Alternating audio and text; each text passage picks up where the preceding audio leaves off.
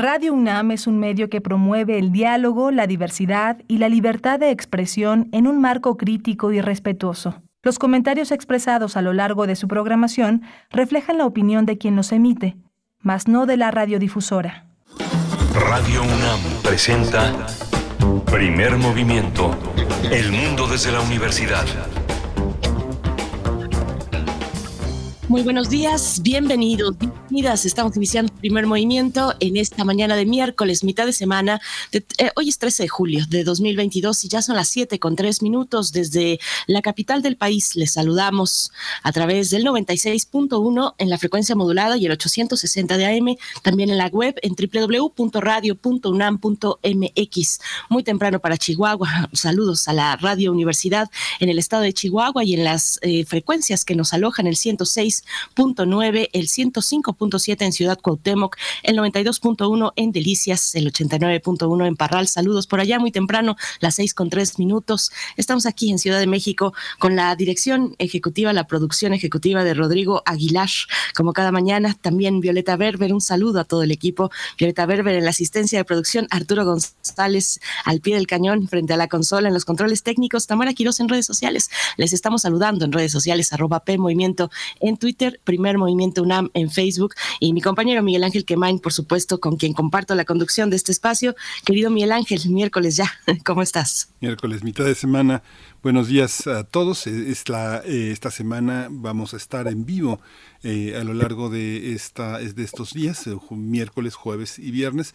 El próximo lunes eh, vamos a presentar una antología de varias conversaciones, de varios trabajos que hemos propuesto a lo largo del primer semestre de este año. Van a estar grabados, pero vamos a estar atentos en redes sociales a sus mensajes, a sus sugerencias. Así que la compañía no cesa, nos reintegraremos después el 25 nuevamente en vivo. eh, bajo la bajo la el trabajo ya de eh, interacción con todos ustedes nuestros radioescuchas con quienes hacemos comunidad. Hoy vamos a tener un menú que vamos a empezar a hablar de libros. Un libro que se llama El origen de todos los males. Es una novela eh, de Sofía Guadarrama que se ha caracterizado por escribir libros de difusión histórica. Ella es escritora y ha incursionado en el thriller en la novela negra y va a estar con nosotros conversando de su nueva de su nuevo libro Estaremos también, como cada miércoles, con Pavel Granados, escritor y director de la Fonoteca Nacional. En la sección de fonografías de bolsillo nos comparte el tema de los 95 años de los primeros discos mexicanos. Así es que no se pierdan estas fonografías hoy miércoles. Vamos a tener también las recomendaciones que la Clínica del Viajero de la UNAM realiza para todos aquellos que se van a aventurar a, eh, a otros horizontes, a descansar, a buscar otras, eh, eh, otras propuestas eh, para su descanso, acercarse a la familia que vive en otros lugares de, del, del, país y que está, que está lejos normalmente y que se puede visitar. ¿Cómo hacerlo? ¿Cómo orientarse en este conjunto de esta quinta ola que ya está francamente declarada con muchísimos contagios? El doctor Jorge Baruch va a acompañar esta orientación. El doctor Jorge Baruch es responsable de la clínica del viajero de la Facultad de Medicina de la UNAM y es vocero también para la Comisión de la Atención de Emergencia del Coronavirus en la UNAM. En nuestra nota internacional estaremos conversando con el doctor Fernando Villaseñor, profesor del Colegio de México, especialista en Asia y África, sobre este pues terrible hecho violento, el asesinato del político japonés Shinzo Abe, el ex primer ministro nipón. Vamos a tener pues una conversación y un panorama seguramente muy interesante con Fernando Villaseñor hacia la segunda hora. Sí, y vamos a tener, hoy tengo el privilegio de compartirles la poesía necesaria con una selección musical que la completa. En la mesa del día nos detenemos, nos detenemos en la muerte del expresidente Luis Echeverría Álvarez. Vamos a conversar a este respecto con Ernesto Núñez Albarrán, periodista y asesor en el Instituto Nacional Electoral. Vamos a conversar sobre esa etapa de la historia política mexicana, sobre lo que significa a estos, a estos tiempos, bueno, eh, una muerte que quedó, eh, pues una, una vida que quedó en una buena parte de impunidad. Así es que vamos a tener varios detalles de lo que puede significar esta conversación, que es, que es amplia, que tiene muchos matices, que tiene muchos elementos. Así es que, bueno, quédense aquí en primer movimiento este miércoles 13 de julio les también les saludamos desde redes sociales. Compártanos sus comentarios. Ya hemos dado las coordenadas, ahí están, ya las conocen. Si no nos siguen, háganlo, síganos en nuestras redes sociodigitales. Vamos, vamos en este momento, siete con siete minutos, a compartir con ustedes los elementos del reporte técnico cotidiano sobre COVID-19. COVID-19. Ante la pandemia, sigamos informados. Radio UNAM. La Secretaría de Salud informó que en las últimas 24 horas se registraron 92, 92 nuevos decesos, por lo que el número de fallecimientos eh, de la enfermedad de la COVID-19 aumentó a 326.189. De acuerdo con el informe técnico ofrecido ayer por las autoridades sanitarias, en ese mismo periodo se registraron 36.334 nuevos contagios, por lo que los casos confirmados acumulados aumentaron a 6.301.645, mientras que los casos activos estimados a nivel nacional por la Secretaría de Salud son 215.794. La Organización Mundial de la Salud consideró ayer que COVID-19 sigue siendo una emergencia mundial. A través de un comunicado, el Comité de Emergencias de la OMS señaló que el aumento de casos, la evolución viral en curso y la presión sobre los servicios de salud en varios países significan que la situación continúa como una emergencia. En información de la UNAM, actualmente es posible usar baterías para descontaminar el medio ambiente y esto es posible gracias a productos de bioremediación que son amigables con el entorno. Un estudio impulsado por investigadores del Instituto de Biotecnología de la UNAM ha probado con éxito el uso de baterías capaces de eh, degradar el petróleo y algunos de sus derivados, entre ellos los plásticos. Y el siguiente paso es utilizar estas baterías en beneficio de la humanidad. Gracias a este estudio, el Instituto de Biotecnología cuenta con una gama de productos que se pueden desarrollar, ya que cuenta con un cepario de 300 bacterias, de las cuales 43 pueden degradar el petróleo.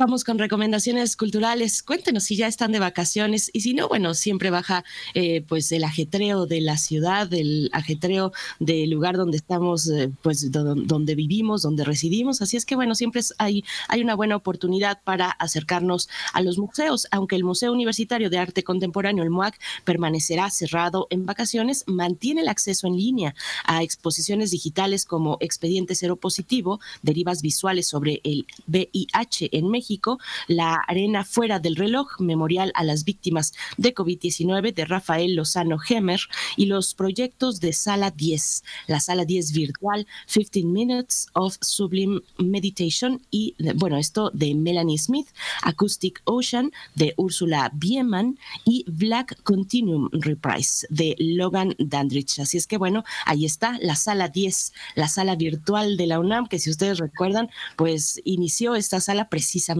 en los eh, primeros, en las primeras semanas de la pandemia y sigue, y sigue disponible para las eh, pues exposiciones virtuales, para una oferta virtual desde el Museo Universitario de Arte Contemporáneo. Acérquense www.moac.unam.mx es la manera en la que podemos llegar y también las redes sociales del MOAC en todas las plataformas y todas las redes eh, sociodigitales. Miguel Ángel, pues bueno, es una opción para estas vacaciones si se encuentran fuera de Ciudad de México pueden acercarse a estas exposiciones en línea, Miguel Ángel. Sí, vamos a ir con música, vamos a escuchar Humo en el agua de Deep Purple.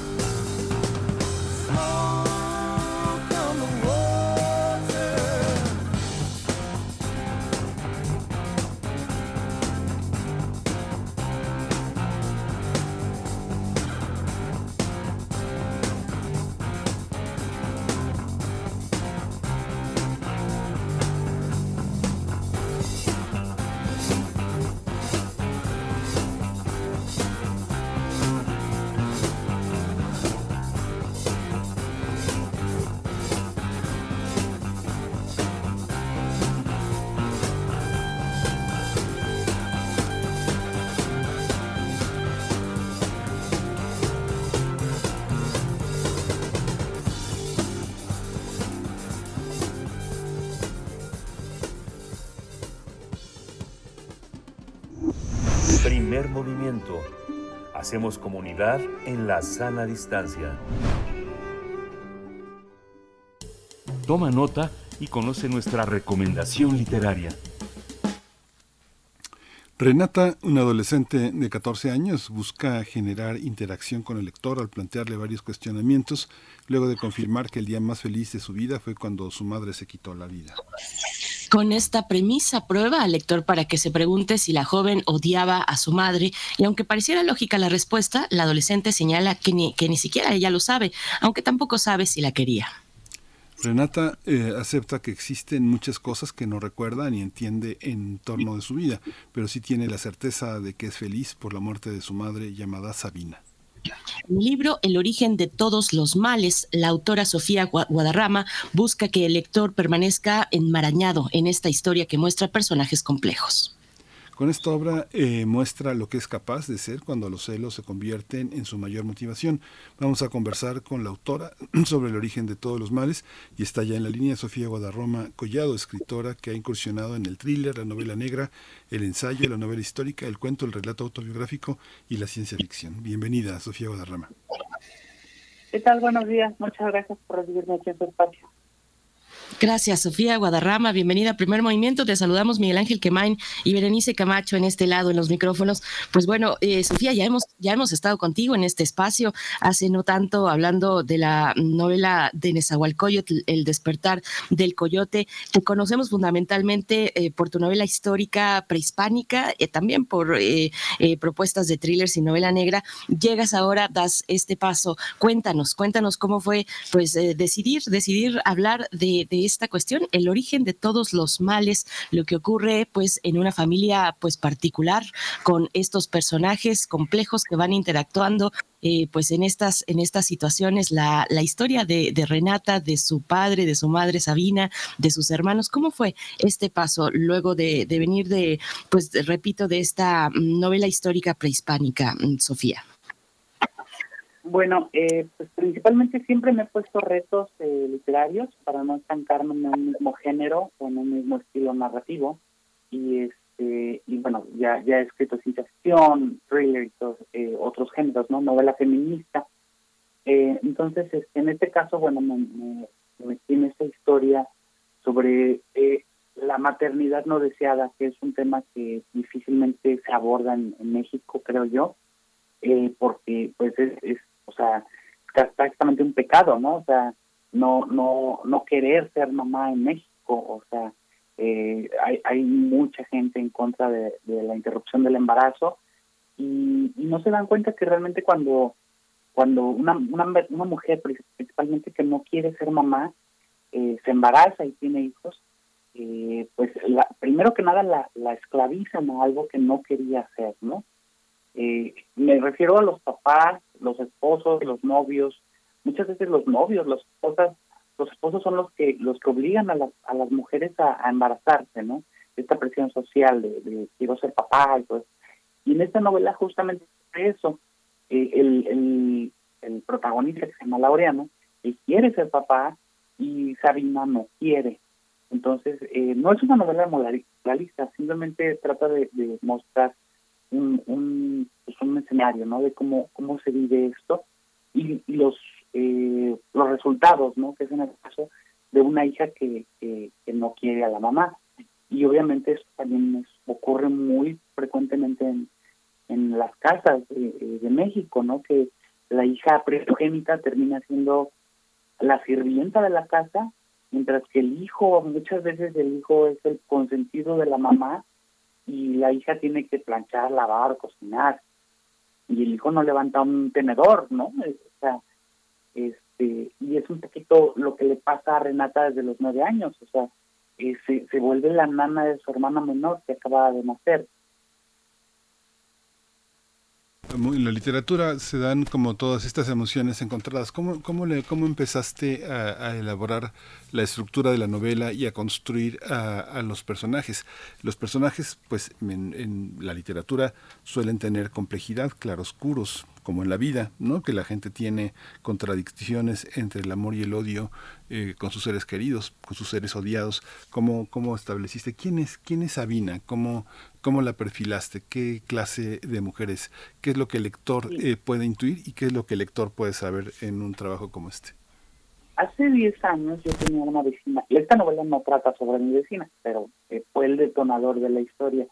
Yo tenía una vecina que estudió Derecho y este, se casó, se embarazó y que yo hablaba con ella la, la notaba extremadamente frustrada con su vida. Todo el tiempo estaba enojada, todo el tiempo estaba regañando a la niña. En ese tiempo la niña tenía ocho años, estoy hablando hace diez años, y tenía un hermanito de cuatro años. Y recuerdo que, la, que mi vecina en una ocasión me contó que así, pero enfurecida a ella, casi casi como, como si odiara a la niña, ¿no? Y me contó que, ella estaba en la cocina y de repente desde la cocina vio eh, hacia la sala que la niña le pateó, o sea, el niño se iba a sentar en una sillita de estas infantiles eh, eh, pues, ¿no? De, de, plástico. Y él se iba a sentar, la niña le pateó la silla y el niño se cayó de nalgas. Entonces ella salió enojada y le dijo a la niña, y le reclamó que por qué le había tirado la silla al hermanito y la niña respondió prácticamente con, con descaro, así de, no, mamá, yo no fui, yo no hice nada. Y eso para mí fue así como de, esto, esto es perfecto para una novela, ¿no? Y a partir de entonces, pues ya fui, fui este, elaborando estos personajes, eh, metiéndome un poquito en la, en la psicología de cada uno de ellos. Eh, yo no soy psicóloga, pero tengo mi mejor amiga psicóloga, se llama Karim, que seguramente me está escuchando, y ella generalmente siempre me apoya en ella, ¿no? Entonces siempre le estoy preguntando, oye, esto, este perfil psicológico, ya ella me va dando orientación, ¿no? Pero este, sí me metí mucho en la psicología de los personajes, principalmente eh, pues, sobre la mamá, la hija y el papá, ¿no? Y obviamente en esta novela ocurre una tragedia eh, aterradora, ¿no? Que no la no la puedo contar porque porque pues, digamos le quitaría la magia a la novela, ¿no? Y esta tragedia es la que empuja a Sabina a Eh, Sofía, háblanos también de, Renata, de la hija mayor. ¿Cómo, cómo está construido este personaje? Eh, ¿habrá, ¿Habrá hijas mayores que sin demasiada queja, pues tal vez apoyen más o menos a los cuidados de los hermanos, por ejemplo, a los cuidados de la casa, tal vez sin preguntarse demasiado al inicio si esto es un trabajo de, cuidados no remunerado? Otras no, otras sí lo harán pues con bajo protesta, bajo protesta de, de trabajos que finalmente no les corresponden, pero pues muchas veces veces así se han estructurado las familias, sobre todo en nuestro país o en países latinos, con esta noción de que, bueno, los hijos, los primeros hijos y sobre todo las hijas son las que acompañan en los cuidados y en los trabajos de casa. ¿Por qué abordar una figura como esta? Cuéntanos un poco más de Renata. Sí, mira, eh, fíjate que en este caso la novela tiene eh, dos polos opuestos. Por un lado tenemos a Sarina, voy a, voy a contestar tu pregunta, pero tengo que abordar un poco esto antes. Sí, adelante. Hay dos supuestos. Está Sabina, que es la mamá, que no quería ser mamá. Y está Laureano, que él, eh, como muchos hombres en México, quieren ser papás, porque es muy fácil ser papá. O sea, no tienen que embarazarse, no tienen que subir de peso, no tienen que sufrir de mareos, de estrías, no tienen que bajar de peso después del embarazo, no tienen que dejar sus trabajos. Entonces, para muchos hombres, incluso eh, pues tener hijos con muchas mujeres, o sea, a veces cinco o seis mujeres diferentes y eh, hasta es como como un elogio para para es algo que muchos amigos les, aplauden no y este en este caso Laureano es, es el padre obsesivo. Y entonces la construcción de Renata eh, tiene tiene dos polos opuestos es decir por un lado la mamá que, que todo el tiempo le está regañando que todo el tiempo eh, están peleando una y o sea las dos y por el otro lado está Laureano, que es el papá consentidor, es el papá que la corrompe. Y esto también es muy común en México. Estos papás se vuelven eh, locos por sus hijas y les perdonan todo. Y entonces, o hijos, ¿no? En el caso, pero es, como creo que es más común que la, esta relación eh, idílica de papá e hija, ¿no? Y mamá e hijo en, este, en el otro extremo. Y en este caso, eh, Laureano está en la casa eh, cansado del trabajo y Sabina le, le, le, cuenta, oye, eh, mira lo que hizo tu hija y él responde, no, no, no me hables de eso, yo vengo del trabajo, yo estoy cansado, yo quiero venir a disfrutar mi familia, eh, no la regañes, y entonces se vuelve, se vuelve esto también genera en, en, nuestra protagonista, en Renata, que es una niña, este pues esta, estos conflictos psicológicos, ¿no? O sea, de, por un lado mi papá me dice que soy la mejor hija del mundo y por otro lado mi mamá me dice que soy la peor, ¿no? En estas, eh, en estas concepciones de los personajes, ¿de dónde sale, de, insisto, de dónde sale Sabina? ¿Cómo, ¿Cuáles son sus características? ¿De dónde viene? ¿Cuál es su formación? ¿Cómo piensa? ¿Qué lleva a una persona a, eh, dices la tragedia que no puedes contar, pero ¿Qué hace posible que una persona tome una decisión así? No sé, uno piensa en culturas donde el, suicidio es una de las opciones de honor, es una de las opciones de salida y se entiende. En otras no, en otras es un horror, ¿no? ¿Cómo, cómo pensar eh, en este personaje, eh, cómo toma esa decisión, cómo es, quién es, de dónde viene, de dónde viene, Sofía, esta, esta, esta visión. ¿Es únicamente de la Ciudad de México? ¿Tiene orígenes indígenas? ¿Es una persona de dónde? Bueno, eh, Sabina es una mujer de, nivel alto, económico, socioeconómico, eh, que tiene prácticamente todo. Eh, su familia espera espera simplemente que se case y que tenga hijos y, este, y ya, sea, en realidad el padre, eh, eh, la familia empieza, en el, eh, bueno, la historia empieza en el 94 y en el 95, con la devaluación del peso, pues obviamente la familia se, se va a la ruina. a la ruina es, un decir, ¿no? Porque en realidad no quedan pobres por completo, pero sí pierden pues empresas y, y mucho dinero. Entonces terminan siendo clase media en México pues clase media es, alta en, realidad, ¿no? Eh, pero Sabina en realidad, el personaje de la novela, ella quiere ser filósofa, ella quiere leer a, a, a, pues a, todos los filósofos importantes del mundo, ¿no? Y su padre, por el contrario, le dice, no, si vas a estudiar, estudia Derecho. Eso es, eh, por ejemplo, en mi caso, eh, cuando yo quería empezar a escribir novelas, yo recibí muchas críticas, o sea, como de, pues es que tienes que estudiar, hacer otra cosa, dedícate a algo que te dé dinero, porque te vas a morir de hambre, ¿no? Y, este, y además tú no tienes este, los contactos, tú no tú no tienes amistades en, en, editoriales que te ayuden, pues no, no las tenía, pero pero era esa es la creencia común, ¿no? Que tienes que tener contactos en editoriales o tienes que ser rico para, para poder sentarte a escribir sin preocupaciones. Eh, entonces, en el caso de Sabina, eh, es lo que le pasa, ¿no? Ella tiene este deseo de, estudiar filosofía, aprender de, del, pensamiento humano, y por el contrario, pues el papá la obliga a estudiar eh, Derecho y luego Economía, y finalmente pues llega la devaluación del 94 y, y termina, pues, no termina la, la, carrera, ¿no? Y se casa y se embaraza, y esta frustración de, una vida que, que, la que ella no quería, ella no deseaba eso. Y luego, en la, en la historia, en la novela, ocurre, una muerte. Entonces, eh, no les puedo contar quién se muere, pero la, la, esta, esta muerte de esta persona que, que Sarina amaba, eh, pues la, la, lleva al suicidio, ¿no? Que es, en realidad una, una historia de un duelo muy largo, eh, que, que pues, desafortunadamente Renata no comprende.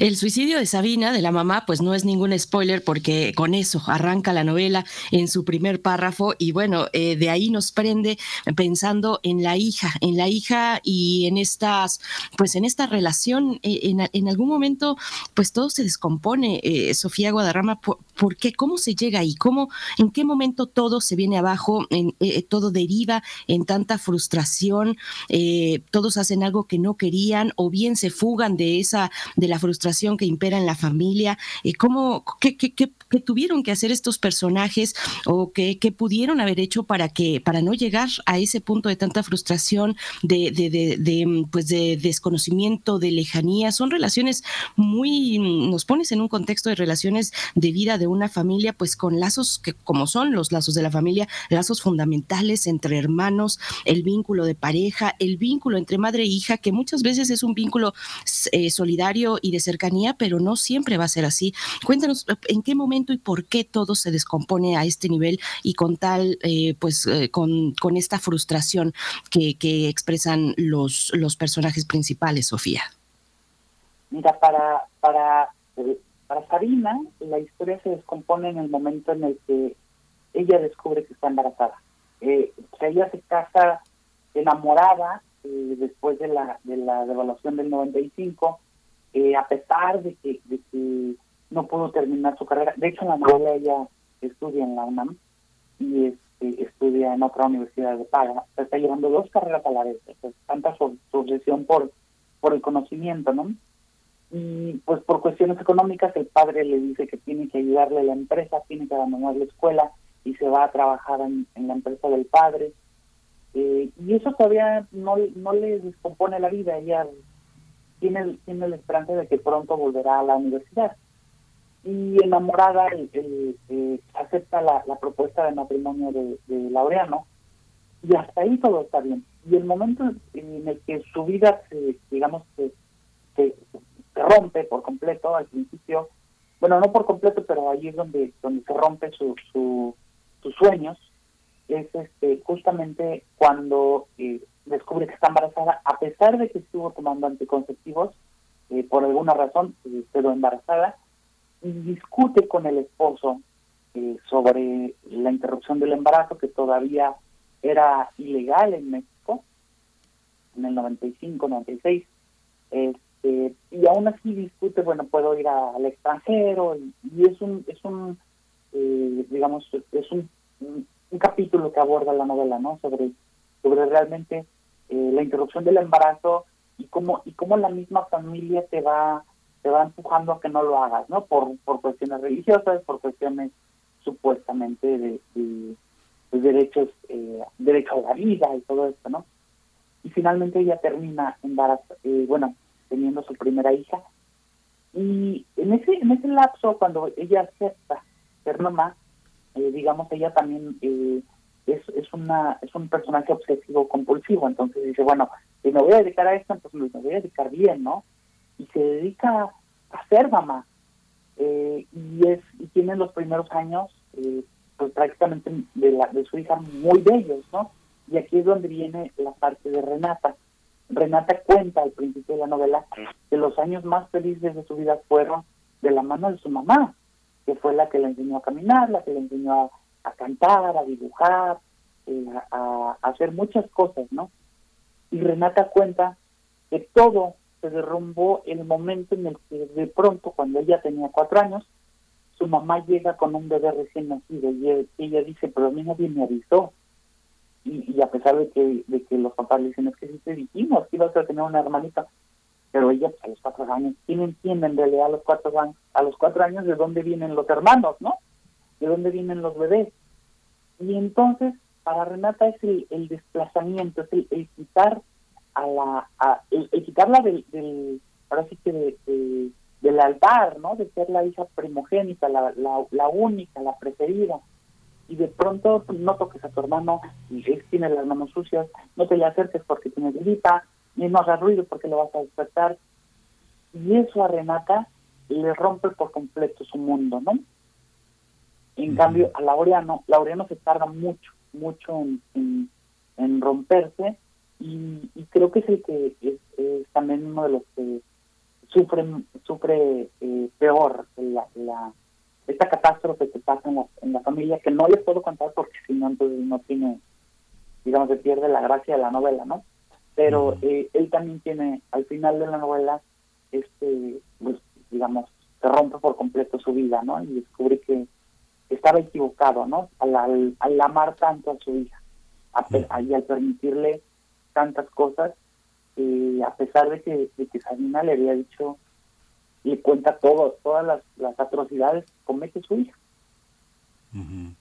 Con todo y que, fíjate, Sofía, que con todo y que el feminismo es un movimiento que se expresa con una enorme confianza por el cambio, por los, por, la, por cobrar conciencia, por entender lo que sucede. ¿Qué tipo de hombre es Laureano? ¿Es un hombre que tiene remedio? ¿Es una, es un personaje que, que puede evolucionar y que puede salir de ese, de ese machismo tan primitivo?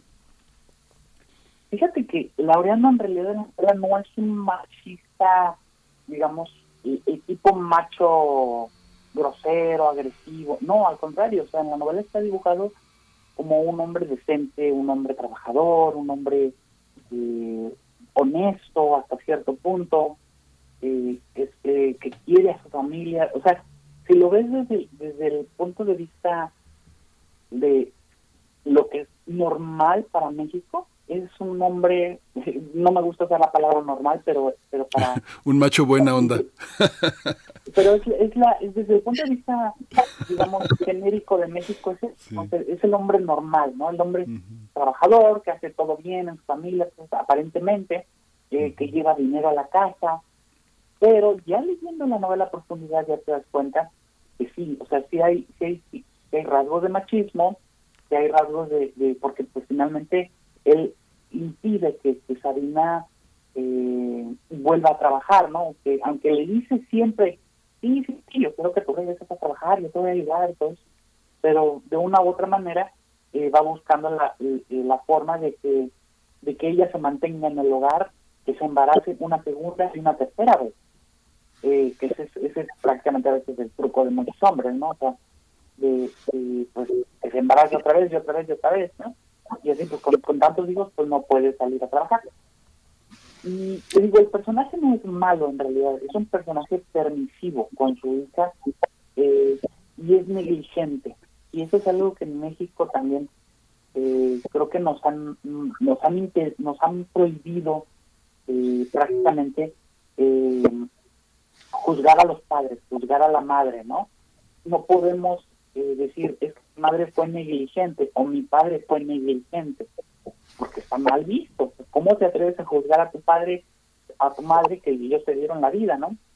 Y este, en, el, en el caso de Laureano, su, su peor error es haber sido negligente al, al ocuparse demasiado en el trabajo, o sea, de salir desde las 7 de la mañana y regresar a las 10 de la noche, y nada más este, esperar amor de la familia, ¿no? Como si por por, por llevar dinero a la casa fuera suficiente para, para, para que lo amen, ¿no? Y poco a poco él ve cómo se va derrumbando su familia y se niega, se niega completamente a aceptar que, lo que ocurrió, la gran tragedia que, ocurre a la mitad de la novela, eh, pues también fue parte, fue, fue culpa de él, ¿no? Por su negligencia. Sofía, mm, yo también quiero hablar de los remedios ahora que Miguel Ángel pregunta si tiene remedio el papá, eh, Laureano, eh, y, pero yo quiero hablar de la relación entre Renata con su mamá, con Sabina. Eh, hay posibilidad, bueno, hay que decir, Renata es una adolescente, es una adolescente de 14 años y está viviendo ese momento del suicidio de su madre, con eso abre la novela, pero es, finalmente eso, una, joven adolescente. Y, y, me parece que, bueno, te pregunto si hay posibilidad de reconciliar reconciliación, tal vez, por supuesto, una reconciliación post-mortem, pero que, que, en algún momento una relación como esta, de, tanta intensidad y también distancia, eh, tenga posibilidad de, de, redimirse, lograr sortear el pasado y remontar. No todas las relaciones lo logran, pero sí, las relaciones familiares, pues, pero, pero sí hay, sí hay las que logran, pues, no dejar a un lado, porque el pasado siempre va a estar ahí, pero sí remontar y cambiar la perspectiva de una joven adolescente que está mirando así a su madre. Mm, ¿Cómo, cómo lo ves? ¿Hay posibilidad de reconciliación post-mortem entre Renata y Sabina? No creo, pero Sabina busca ayuda. Desafortunadamente, en, la novela ella busca ayuda psicológica y, aquí aborde otro tema que es muy común en México y que desafortunadamente la gente eh, sigue sin entender y es que buscan ayuda con, los, con estos eh, coaches este, de superación personal y, esta gente, eh, pues estos pasantes, ¿no? En lugar de, de acudir a una a buscar ayuda con una psicóloga, con un terapeuta profesional. En el caso de Sabina, después de esta gran tragedia eh, que ocurre en la familia, ella decide buscar ayuda y eh, desafortunadamente le toca ver, le toca eh, eh, encontrarse, toparse con una con una farsante, ¿no? Que en realidad es una pedagoga que tomó este, pues unos cursos, unos diplomados de psicología y este y, y, es como como de lo peor que te puede pasar, ¿no? Y esto esto justamente quiero quiero comentar esto, esto a mí me pasó, es, creo que es lo único biográfico de la novela, ¿no? Eh, a mí hace hace aproximadamente 10 años yo busqué ayuda psicológica eh, para, para, para cuestiones personales, ¿no? Y me encontré con, me topé con, con una persona que, que me dijo primero que era eh, psicóloga y yo veía en su en su, su, este, su oficina un montón de diplomas y no los veía los veía de lejos no ya tomé tomé terapia como tres cuatro veces creo y ya en una ocasión ella salió y me paré a ver todos los diplomas y resultó que tenía diplomas de, enseñanza y de, pedagogía y todo eso. Y ya le pregunté yo oye y usted es psicóloga y me dijo no yo soy pedagoga tomé este curso de psicología y a partir de entonces dije no yo no vuelvo con esta con esta persona no y eso eso lo aproveché para la novela no eh, justo el, daño que te puede causar un, un o una persona que no está preparada para esto, ¿no? En este caso vuelvo a lo, a lo de, los coaches que, están tan tan famosos que están volviendo y que les publican libros y con esto la gente quiere solucionar sus vidas, ¿no? Eh, Sabina en la novela le ocurre esto, llega con un con una pedagoga que estudió un diplomado de psicología y le quiere eh, ayudar, pero le, pues, en lugar de ayudarle le, hace más daño. Y esta y ella también forma parte de la destrucción familiar, ¿no? Esta, esta pedagoga que no es psicóloga, eh, porque le va dando, le va diciendo que haga cosas, le dice, le dice que no le diga a Renata lo que ocurrió, que no hable del pasado. Eso es algo también bien común en México. Eh, que ocurrió algo en la familia, entonces no hables de esto. Ya, deja que pase ya, ya un día, un día vas a olvidarlo. Entonces es terrible, ¿no? Pues Sofía Garrama, eh, mucha suerte con tu novela, eh, que encuentre los lectores que la novela busca y te agradecemos mucho que hayas estado con nosotros aquí en Primer Movimiento esta mañana compartiendo, compartiendo eh, pues tu nueva hija de esta novela. mucha suerte. Muchas gracias a ustedes y un saludo a su audiencia. Gracias.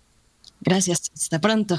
El origen de, todo, de todos los males de Sofía Guadarrama está editada por Penguin Random House. Vamos a hacer una pausa musical, una gran canción a cargo de los Talking Heads, Psycho Killer.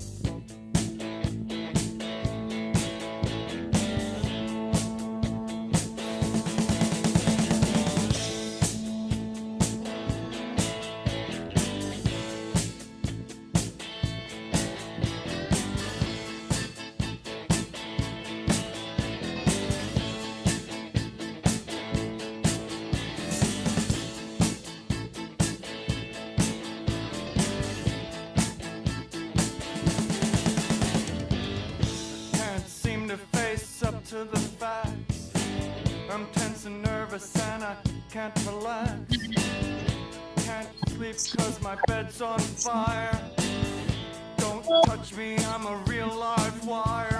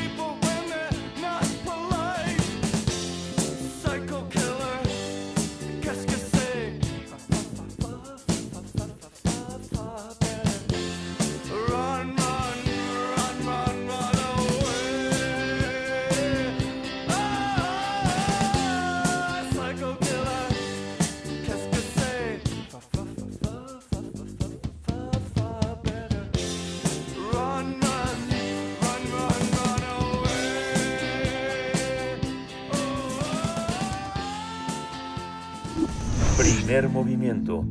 Hacemos comunidad con tus postales sonoras. Envíalas a primermovimientounam.gmail.com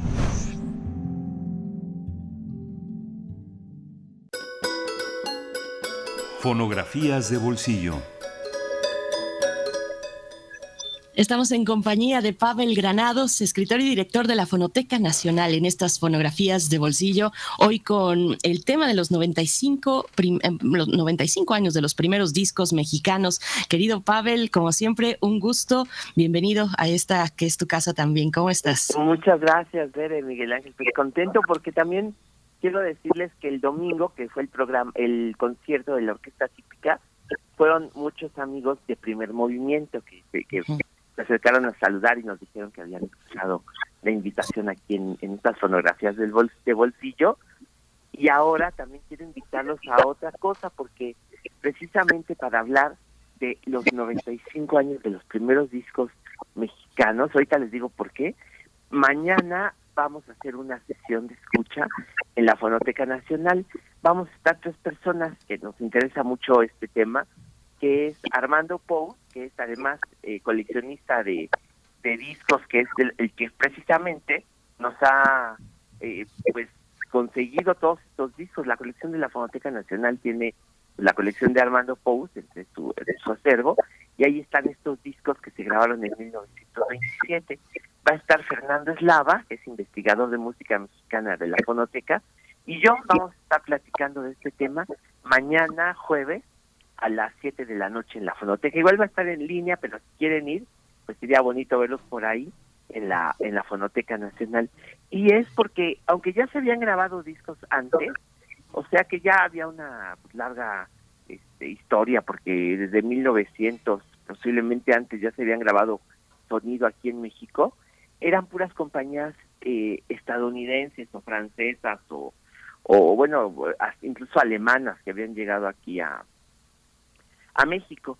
Pero la primera compañía mexicana de discos se fundó, bueno, se había fundado en 1921 con el fin sí de grabar discos, pero originalmente era para importar discos de Carlos Gardel. Eso era lo que había motivado a un em, ingeniero venezolano que se llamó Eduardo C. Baptista a hacer una compañía de discos.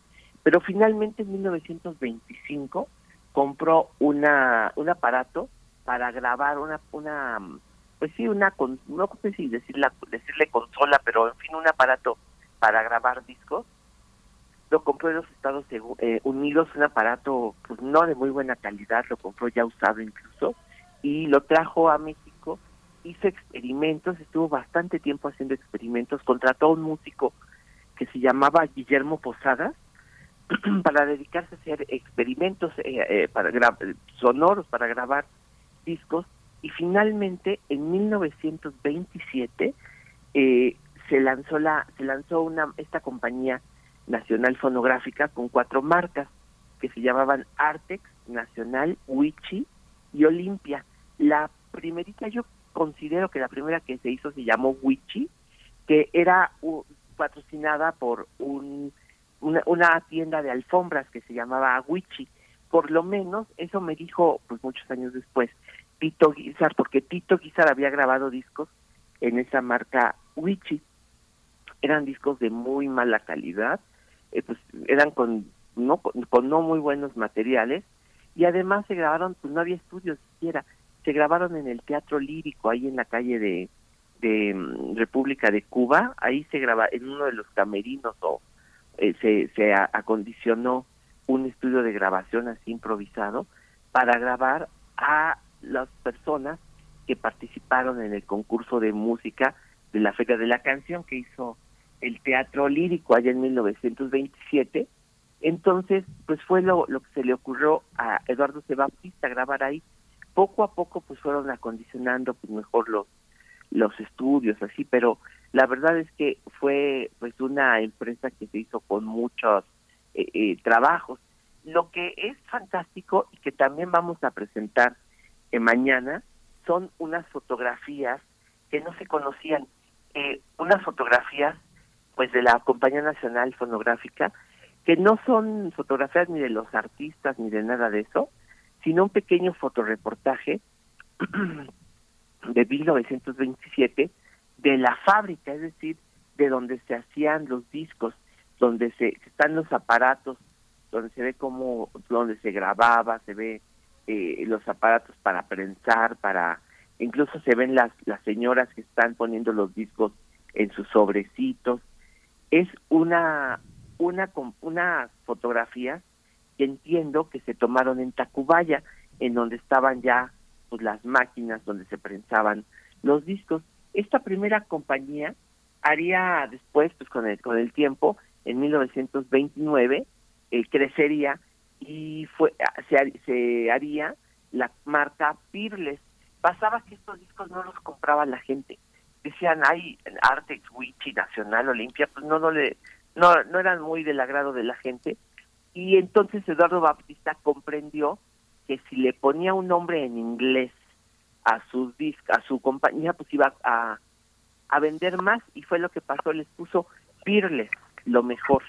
Y entonces Pirles fue la compañía de Eduardo Baptista, que bueno, duró muchos, muchos, muchos años, la compañía Pirles, pero sus inicios fueron estos modestos discos de 1927, que son joyas. Quiero decirles que se hacía un tiraje tan pequeño que han de quedar un disco de cada uno, dos discos de cada uno, porque no, pues hay muy poquitos, ¿no?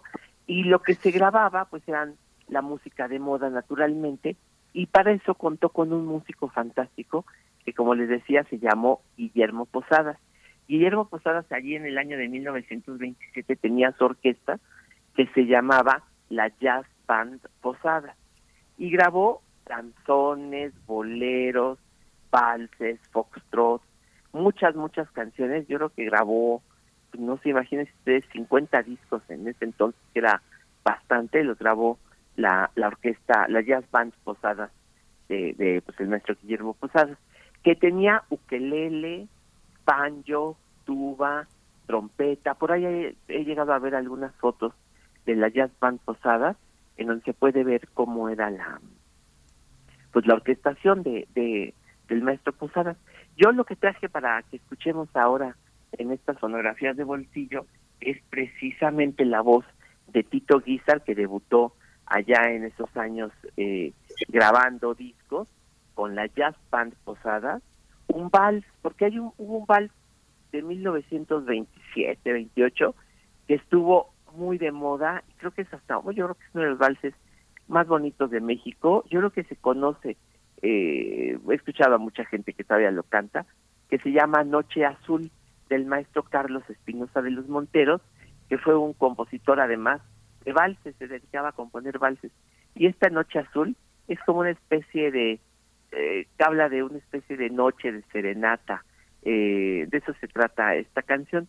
Y pues, pues, nos va a remontar a esa época esta grabación, pero imagínense con una orquesta de jazz, más bien una banda de Dixieland, ¿no? Al estilo Nuevo Orleans, pero tocando un vals nostálgico, súper nostálgico mexicano, con la voz de Tito Guizar.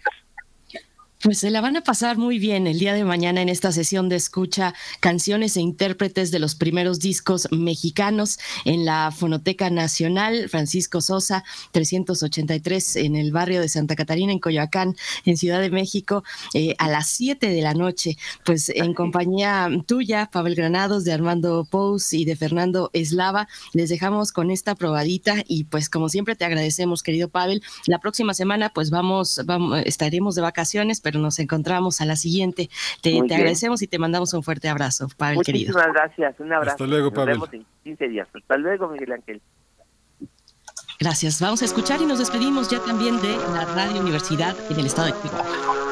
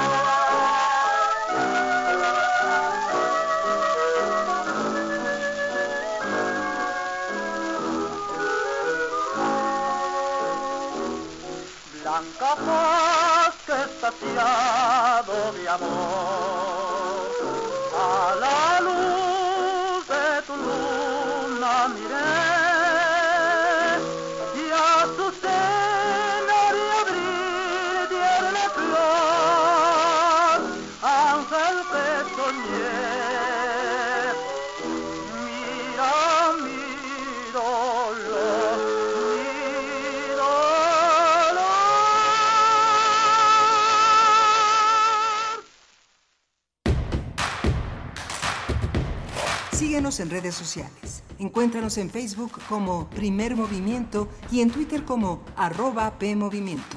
Hagamos comunidad.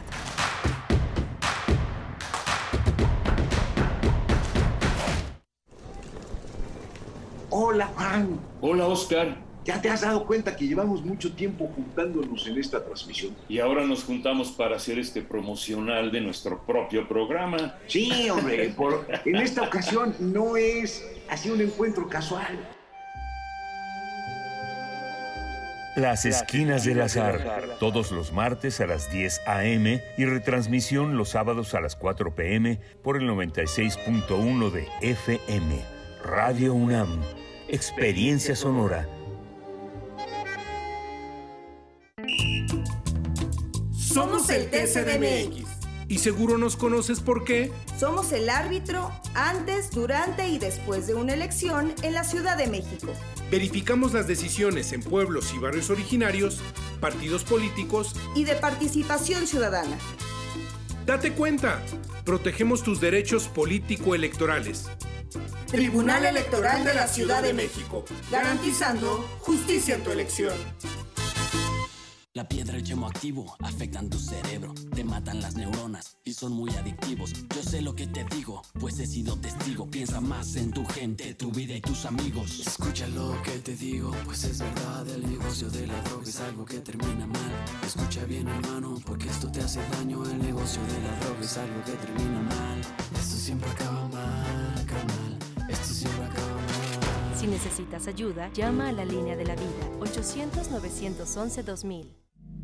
Cultivemos el gusto por el arte escrito y el ejercicio de la imaginación al lado de María Ángeles Comezaña en Al compás de la letra. Rutas literarias para viajar entre textos, poemas y cartas. Todos los jueves a las 18 horas por el 96.1 de FM. Radio UNAM. Experiencia sonora.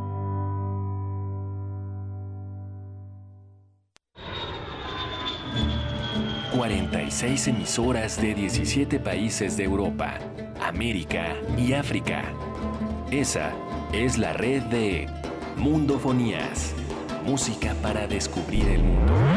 Todos los sábados a las 18 horas por el 96.1 de FM. Radio UNAM. Experiencia sonora.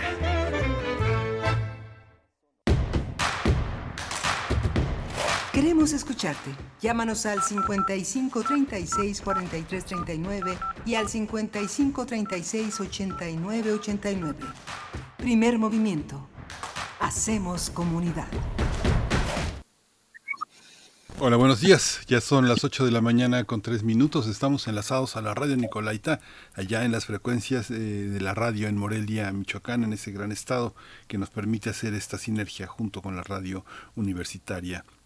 Vamos a tener en esta ah, en esta segunda en esta segunda hora la presencia de Rodrigo Aguilar en la producción ejecutiva como todos los días de lunes a viernes. Aquí estamos en este en este espacio Violeta Berber en la asistencia de producción y mi compañera Berenice Camacho al frente de la conducción. Querida Berenice buenos días Buenos días, Miguel Ángel Quemán. Bueno, a todo el equipo, a los que nos vemos, bueno, nos, nos escuchamos y a los que no también, a los que durante todo el día eh, pues están haciendo esta labor para cada mañana estar con ustedes de 7 a 10 de la mañana en el 96.1 y en el 860 de AM también a Radio Nicolaita. Un saludo en el 104.3 de la frecuencia modulada. Pues sí, ya llegando a la segunda hora de transmisión, 8 con 4 minutos, vamos a tener en nuestra nota nacional una conversación que si ustedes quieren enviar sus preguntas, pues eh, bien recibidas son porque estaremos comentando sobre las recomendaciones que hace la Clínica del Viajero de la UNAM en este periodo de vacaciones.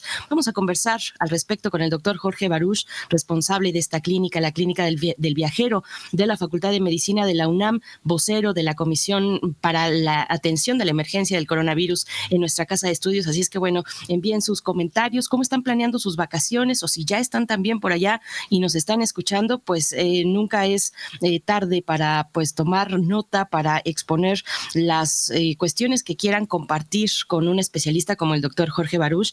Así es que, bueno, con eso vamos a iniciar nuestra segunda hora, Miguel Ángel. La clínica, la clínica del viajero ha sido uno de los espacios más importantes en estos últimos años en la UNAM porque justamente tiene otra dimensión de las fronteras, de los viajes y de la cultura que se comparte cuando uno se traslada. Vamos a tener hoy también eh, la visión del asesinato de Shinzo Abe, este, este lamentable crimen que sufrió el ex primer ministro de Japón. Vamos a tratarlo con un especialista, un hombre que ha hablado de este, de este personaje en múltiples ocasiones aquí en Primer Movimiento, que es el doctor Fernando Villaseñor. Él es profesor en el Colegio de México y es uno de nuestros grandes especialistas latinoamericanos en Asia y África. Así es, y bueno, regresando al tema de la clínica del viajero, que tendremos esta charla en un momento más, pueden acercarse al sitio electrónico clínica de viajero unam.mx porque además de información muy, muy valiosa, eh, información pues eh, completamente eh, certera, confiable, también van a encontrar la posibilidad de agendar una cita para si quieren recibir recomendaciones muy puntuales o también para pues tener, ser candidatos a la aplicación de vacunas, vacunas necesarias para su viaje, si es que es un viaje más largo, un viaje transatlántico, pues bueno, será, será interesante lo que podamos conversar con el doctor Jorge Baruch, pero de nuevo acérquense a la, a la página electrónica que tiene muchos elementos interesantes, mucha información confiable. Eh, pues bueno, esa es la, la dirección electrónica clínica de viajero.unam.mx.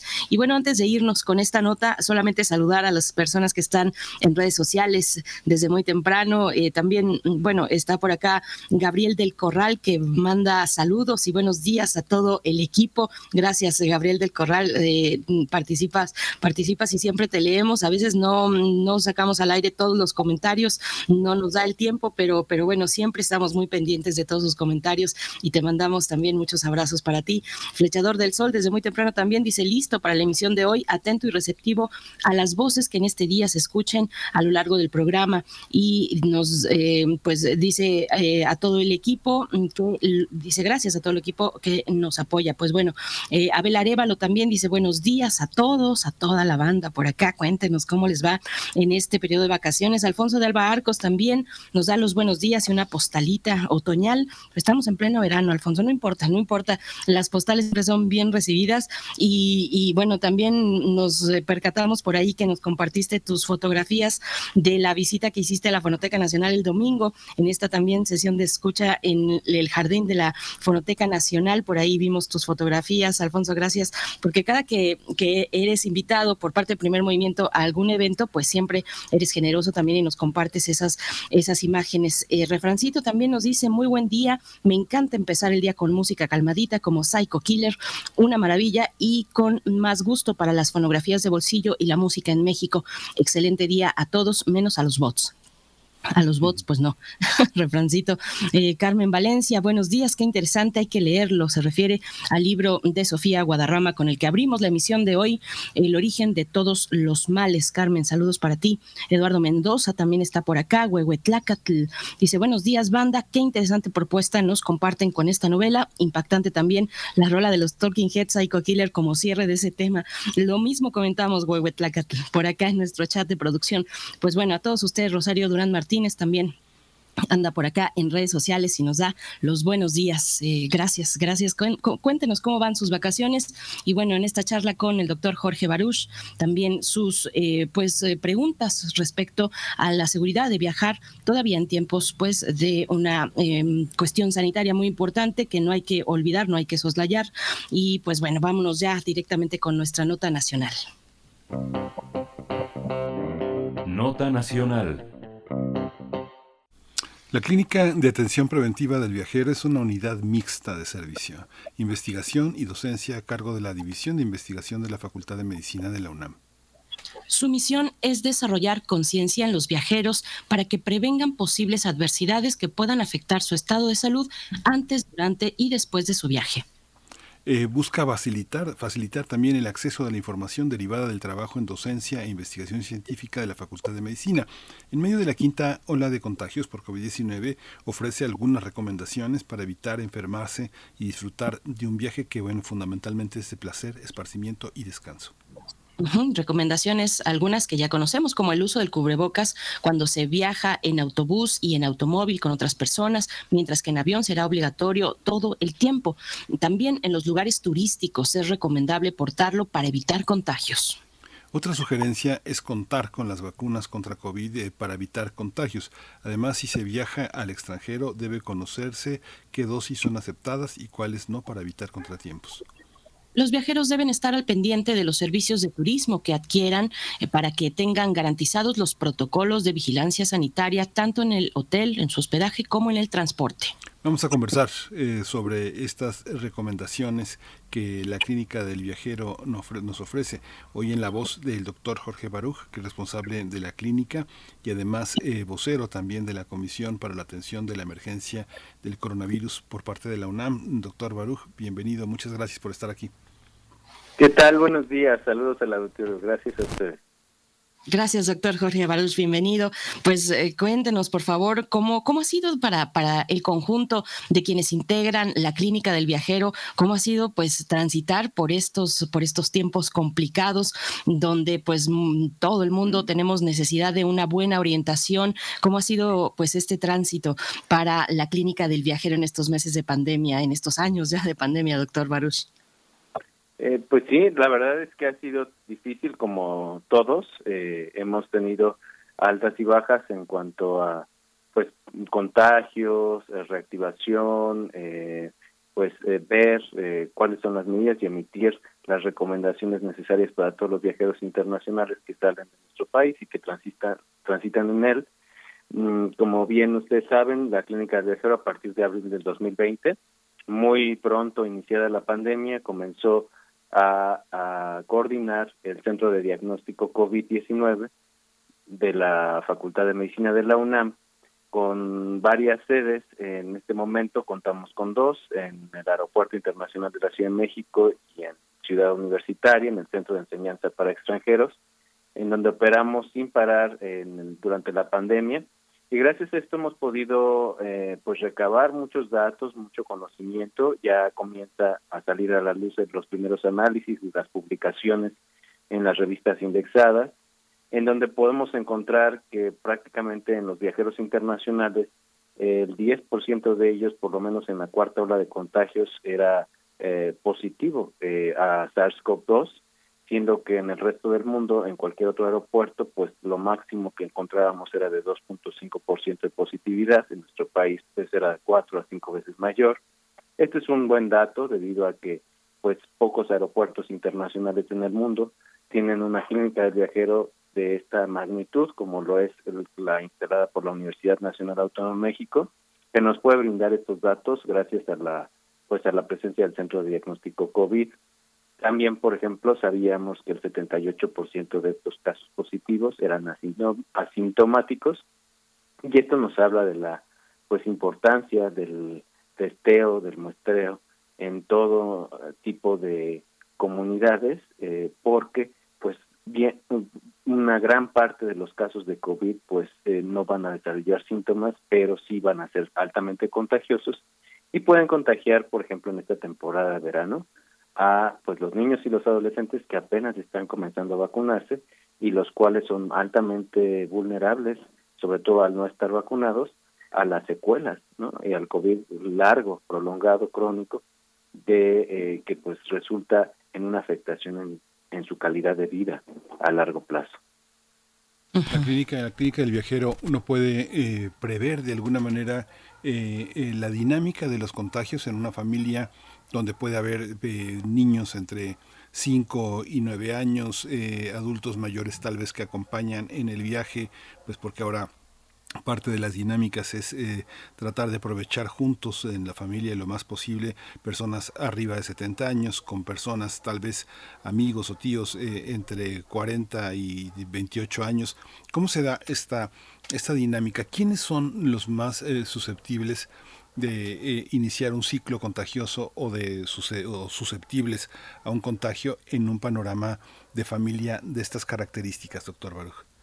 Pues fíjense que eso es muy curioso porque a pesar de que los niños eh, pudieran ser un transmisor, un portador de varios virus respiratorios hacia el resto de la familia, en el caso de COVID-19 eh, hemos dado cuenta en varios países en el mundo eh, que han publicado ya sus resultados cómo afecta la dinámica familiar del COVID, que los principales digamos, eh, portadores del virus hacia la familia, los núcleos familiares, pues son las personas que trabajan y están interactuando socialmente, que regresan de un viaje, eh, que regresaron de algún evento masivo, que en su trabajo hubo contagios y no hubo un buen manejo de la comunicación y del riesgo, y entonces llegan con el virus a, a los núcleos familiares y de ahí empiezan a diseminarlo dentro de las familias.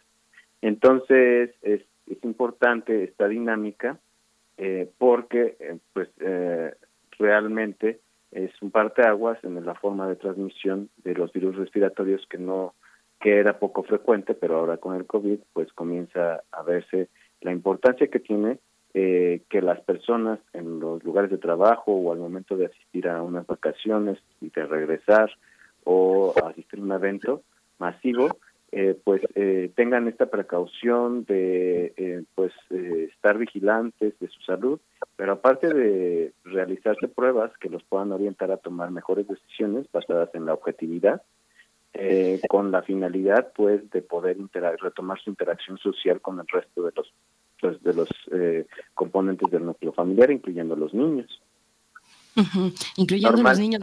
al, al, panorama de COVID-19, doctor Jorge Baruch, se suman también otras enfermedades eh, que, que, pues hemos visto ahí eh, muy presentes, notas sobre, por ejemplo, la viruela del mono, la hepatitis infantil, que así se le ha llamado también, eh, pues cómo, cómo se completa ese, ese panorama con estos elementos, con estas enfermedades, qué tomar en consideración, pues en un mundo, pues eso, que está abriendo sus fronteras, no, no en todos lados, en Japón por ejemplo, pues hay restricciones para el turismo, pero, pero bueno, que estamos eh, poco a poco abriendo ya las fronteras, el, comercio, las relaciones, en fin, y, con estos, con estos elementos también en el panorama, doctor. Pues sí, exactamente. Es muy importante estar al pendiente de las restricciones de viaje, eh, pues ya que mm, no es tan sencillo eh, retomar los viajes de manera inmediata eh, tenemos pues prácticamente una gran eh, cantidad de países que todavía están exigiendo eh, pues pruebas, pruebas rápidas de antígeno para poder ingresar. También están exigiendo los certificados internacionales de vacunación, que eso también es algo muy importante.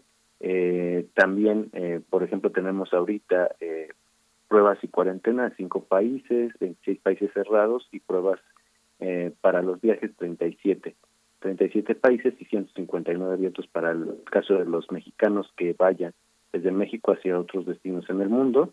Pero eso se le agrega también que estar eh, eh, campañas específicas para poblaciones de viajeros que pueden llegar a tener estos viajes de turismo sexual, por ejemplo, que está bien tipificado y que eh, pues ante el aumento de los casos de viruela del mono, ya más de 7.200 casos confirmados desde el 13 de mayo del 2022, la mayoría de los casos eh, concentrados en el Reino Unido, Alemania, España, Francia y los Estados Unidos, eh, pues debemos de dirigir mensajes claros sobre cómo es que se contagia, cómo prevenirlas y estar alertas. Recordemos que la mayor parte, por ejemplo, de los casos tanto de viruela del mono, pero también de COVID, se eh, desarrollan eh, días después de haber regresado de un viaje internacional, por lo cual eh, pues convocamos a la población de viajeros mexicanos que regresan a nuestro país, que esté al pendiente por lo menos en un periodo de 21 o 28 días,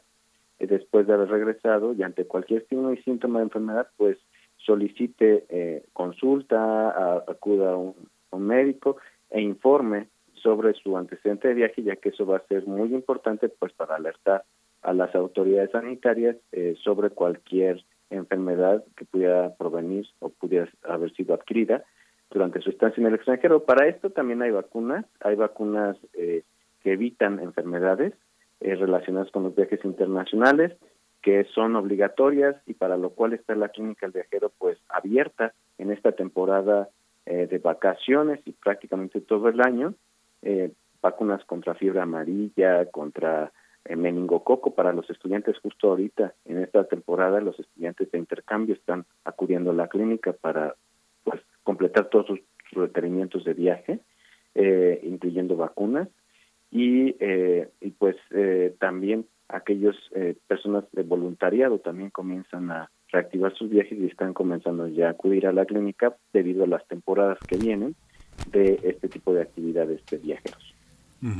Uno piensa, el doctor Ponce de León nos decía, el doctor Samuel Ponce de León, que es quien preside la Comisión de Coronavirus de la UNAM, nos indicaba que muchos de los contagios tienen que ver con la vida cotidiana de las, de las personas y que finalmente no estamos en una situación estacional que permita que nos confundamos si es eh, eh, influenza o si es eh, COVID. En este caso, cuando uno viaja, ¿qué países son en los que uno va a encontrar más dificultades estacionales? no sé, pienso en este momento eh, en, la, en, la, franja del Ecuador, pienso Colombia, Ecuador, eh, eh, Venezuela, el norte, el sur de, el norte de Bolivia, hay un clima en este momento es húmedo y es lluvioso, muy intenso. ¿Qué, ¿Qué, enfermedades son las que tenemos en otras? Pienso en ese lugar, pienso en ese lugar. Centroamérica está muy parecido a como estamos nosotros ahora, con lluvias, pero ¿qué, enfermedades eh, ocasionales podemos encontrar de temporada, estacionales en otras geografías? ¿Cuáles son las más visitadas? ¿Cuáles son las más riesgosas? Pues en todas las regiones del mundo, dependiendo de la temporada, pues está eh, latente la probabilidad de contraer alguna infección eh, tropical que sea extraña a la epidemiología de nuestro país. Hay, pues en estos momentos, más de 481 alertas de respiratorias, 105 alertas de, de enfermedades transmitidas por animales, 48 alertas por eh, enfermedades transmitidas por vectores, garrapatas, mosquitos, em, en fin, alertas de piel y salpullido también hay más de 41 en este momento en todo el mundo. Entonces, eh, dependiendo mucho del itinerario, recordemos que va a ser el riesgo al cual nosotros vamos a estar expuestos cuando uno viaja. Eh, y también al motivo de viaje. Por ejemplo, no es lo mismo viajar por a visitar familia y amigos, en el cual el riesgo aumenta por lo menos para enfermedades respiratorias hasta 5 a 9 veces eh, que cualquier otro viajero, eh, que por ejemplo un viajero por negocios que va a tener otro tipo de exposición al riesgo en un país y otro tipo de pues convivencia con respecto a la, a la comunidad local. Entonces, o el turista, el turista, el turista que viaja por placer convencional, pues también va a estar expuesto a otro tipo de ambientes distintos a los de uno que visita familia y amigos. Ahora que se están reactivando los cruceros, también va a ser importante mencionar que los cruceros pues son otro tipo de riesgo diferente, eh, de enfermedades gastrointestinales, de enfermedades respiratorias también, para los cuales hay vacunas, por ejemplo la fiebre entérica, eh, por ejemplo el sarampión, que también es muy frecuente que ocasione problemas de brotes en un crucero o situaciones también dependiendo de la región del mundo que eh, van a alterar las campañas de vacunación y la epidemiología local. Ahora con la guerra en Ucrania, el desplazamiento forzado de varios migrantes y las bajas tasas de vacunación contra tétanos, difteria, toserina y sarampión, pues está experimentando brotes en estas regiones de Europa Oriental eh, que tienen que ver con enfermedades prevenibles por vacunación, en donde pues habiendo tasas tan bajas de este tipo de poblaciones que están expatriándose eh, forzadamente, eh, pues están comenzando a diseminar este tipo de enfermedades que estaban controladas en estas regiones. Entonces, eh, sí es muy importante eh, acudir eh, a, o solicitar información a través del sitio web de la página de la Clínica del Viajero, que es clínicadelviajero.unam.mx. Ahí hay un formulario de contacto. De tres a cuatro semanas antes de un viaje es lo ideal, eh, pero también verificar, por ejemplo, los requerimientos de COVID de tres a cuatro días antes del vuelo. Eh, habrá requerimientos o vacunas que se puedan eh, completar con tres semanas de anticipación, sobre todo estamos hablando de vacunas que previenen rabia en aquellos que viajan por voluntariado o, o misiones, eh, o hepatitis B, ¿no? aquellos que viajan por negocios o a visitar a familia y amigos, eh, y habrá también requerimientos de COVID que requieran este tipo de, días antes. Eh, estamos hablando de, enviar los certificados de vacunación para que la autoridad los aval- avale y pueden llegar a tardar dos semanas en el caso del Cono Sur eh, o hasta tres semanas en el caso de eh, países de Asia, Asia Pacífico. Eh, doctor Baruch, eh, ¿cuál, ¿cuál es la diferencia en los servicios que vamos a encontrar en la, bueno, en Ciudad Universitaria, en la Facultad de Medicina, a diferencia de la clínica del viajero del centro que se encuentra en el aeropuerto de la Ciudad de México? Seguramente, bueno, si uno viaja a lugares muy remotos, pues naturalmente va a planear el viaje, pero si por distintas circunstancias, si por ejemplo es, eh, sale apresurado un viaje de trabajo, eh, pues tal vez no tengamos ese tiempo de planeación. Ahí, si nos acercamos al centro de la Clínica del Viajero en el Aeropuerto Internacional de la Ciudad de México, ¿qué opciones, qué servicios vamos a encontrar a diferencia del que se encuentra en, Ciudad Universitaria, doctor? Bueno, ambas sedes de la clínica cuentan con los mismos servicios, eh, lo único que cambia es la ubicación.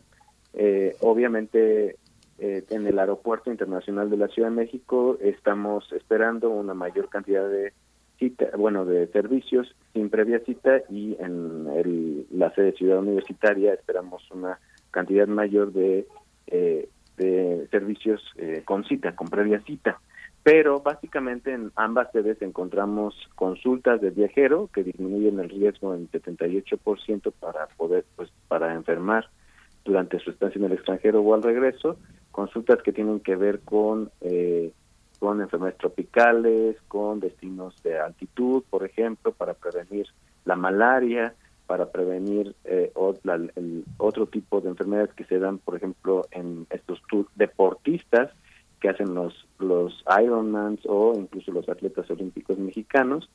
Y dependiendo de la cercanía de la población, es eh, cuál de ellas eligen. Eh, también en el Aeropuerto Internacional de la Ciudad de México es más fácil captar aquellos viajeros eh, mexicanos que están en tránsito y que por alguna situación no encuentran un centro tan especializado como es la clínica en sus estados de origen o incluso en sus países y que aprovechan estas escalas o conexiones para poder acudir a, a cita en la clínica del viajero, a diferencia de la ubicada en Ciudad Universitaria, que está más especializada también en aquellos viajeros de, de intercambio, movilidad académica.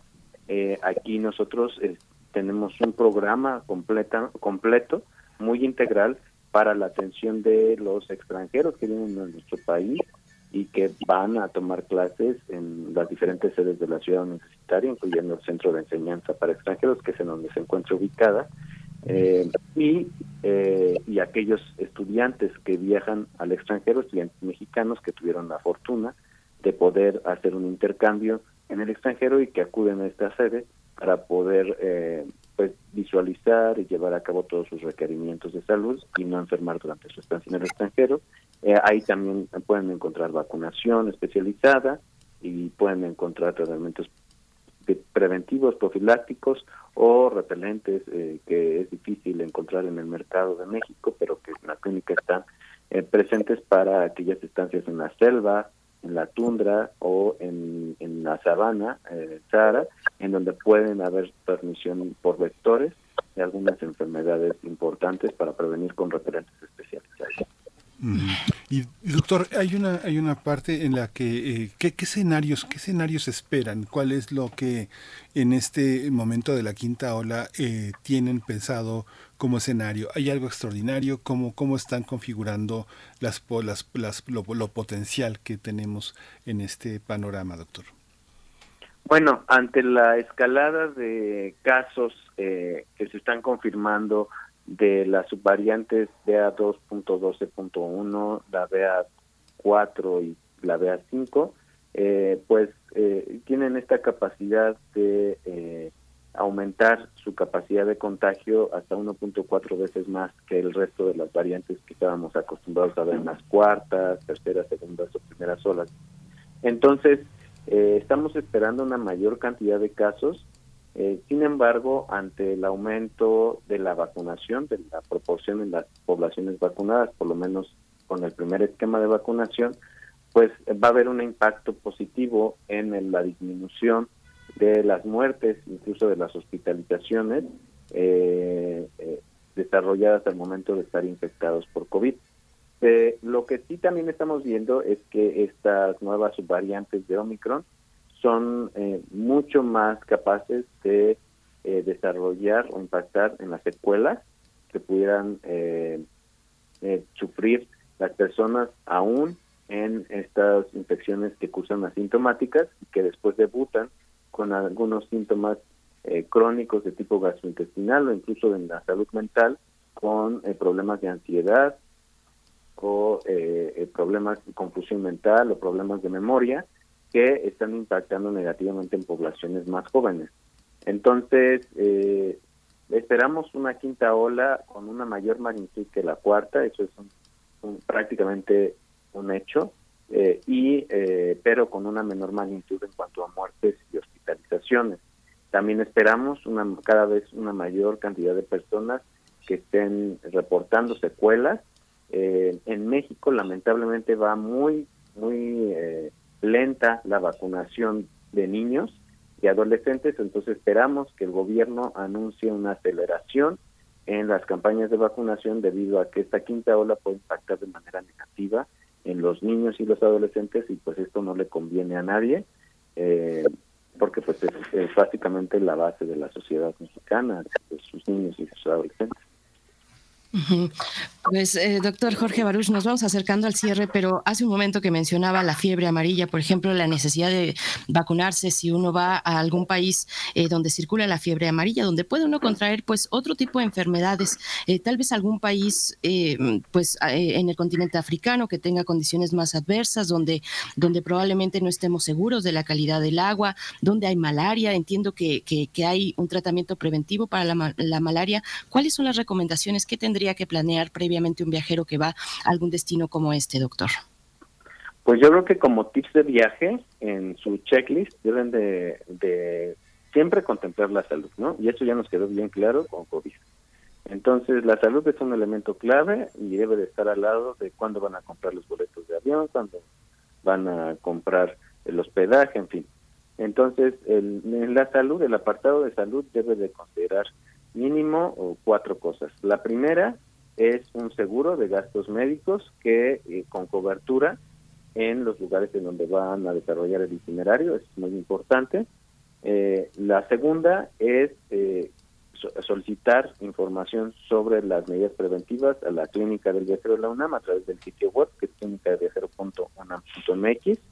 Ahí hay un formulario de contacto en donde pueden solicitar información preventiva la tercera es, eh, pues, tomar en cuenta que necesitamos destinar un presupuesto especial de nuestro viaje para atender las indicaciones de salud eh, con anticipación, ya que pues esto a veces no está contemplado ni considerado. Y la cuarta, que es también muy importante, es la lo, correspondiente a COVID-19. Eh, lo correspondiente a COVID-19 también, como la clínica del viajero cuenta con Centro de Diagnóstico COVID, pueden encontrar también los números institucionales del WhatsApp para poder solicitar información con una mayor agilidad y rapidez eh, y un mayor menor tiempo, o sea, más cercano a su viaje, con respecto a qué medidas les aplican, si vacunas, si eh, pruebas, si cuarentenas, ¿no? O de plano está cerrado el destino, hay también algunos cierres que ya se están comenzando a hacer con respecto a la quinta ola. Entonces, estos cuatro elementos deben de ser claves en cualquier viaje internacional que vayamos a hacer en nuestro, pues, haya o no COVID, en toda nuestra vida.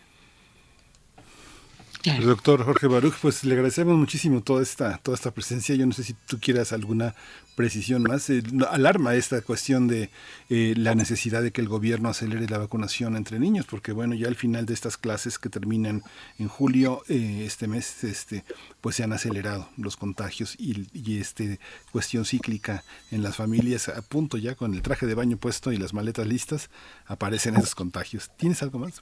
¿Quieres una pregunta más, Bere? Sí, bueno, un último comentario, doctor Jorge Barús, precisamente planear el regreso también. Queremos regresar, queremos regresar bien a nuestros lugares de trabajo, a nuestras actividades cotidianas, a la universidad también, a nuestras actividades académicas. Una última recomendación para, pues como parte de ese viaje, ver también la cuestión del regreso eh, que nos pueda comentar, doctor.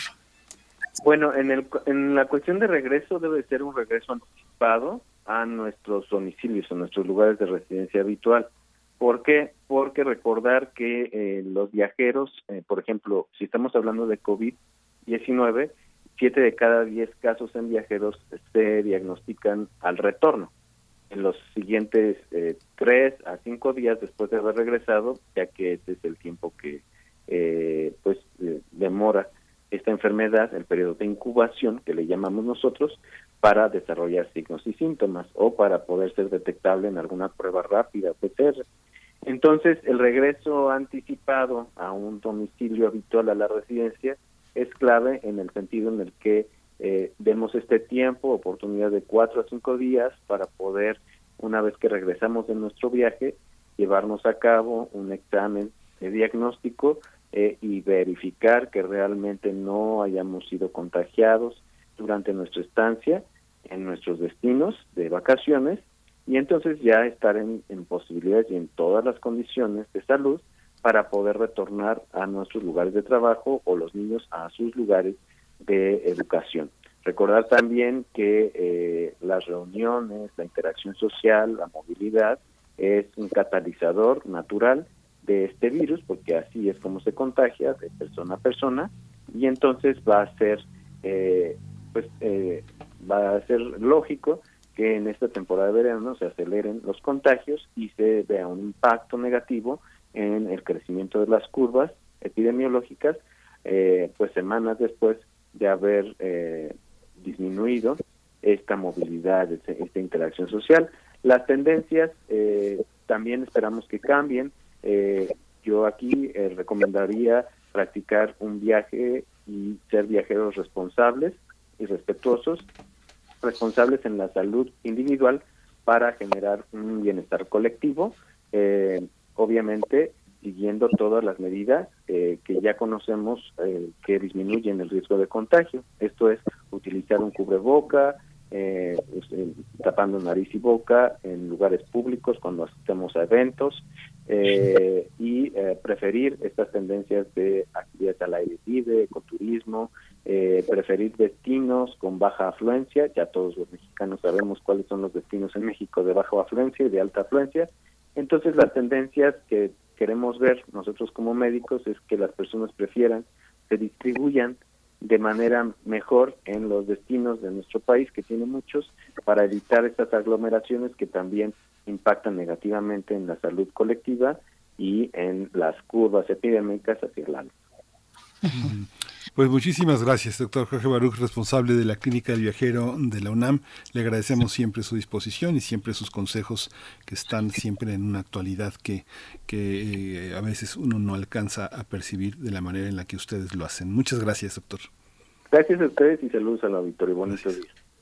Hasta pronto, doctor Jorge Baruch. Clínica de viajero.unam.mx es el sitio electrónico en el que encontrarán toda esta información y las vías para ponerse en contacto con los eh, pues servicios que ofrece esta clínica del viajero. Vamos con música, un corte musical a cargo de Janis Joplin, Cry Baby.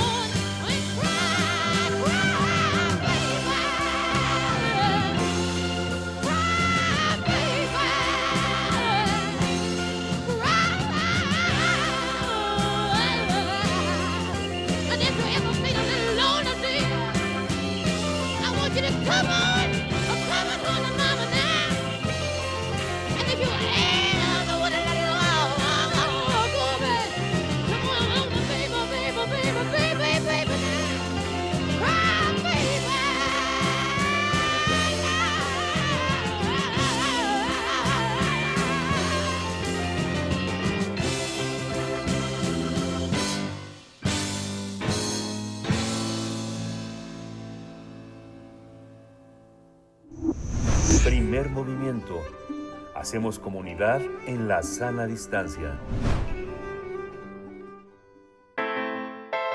Nota Internacional. El ex primer ministro japonés Shinzo Abe fue asesinado al recibir dos balas en el pecho mientras protagonizaba un mitin político en las calles de su país. Tetsuya Yamagami es el nombre del sospechoso quien fue detenido en el momento del ataque y que además confesó que tenía rencor a cierta organización con la que pensó que el político era afín. Este hombre de 41 años se encontraba cerca del ex primer ministro de Japón, haciéndose pasar por un espectador. Incluso antes de dispararle por la espalda, aplaudía cuando el político terminaba su discurso.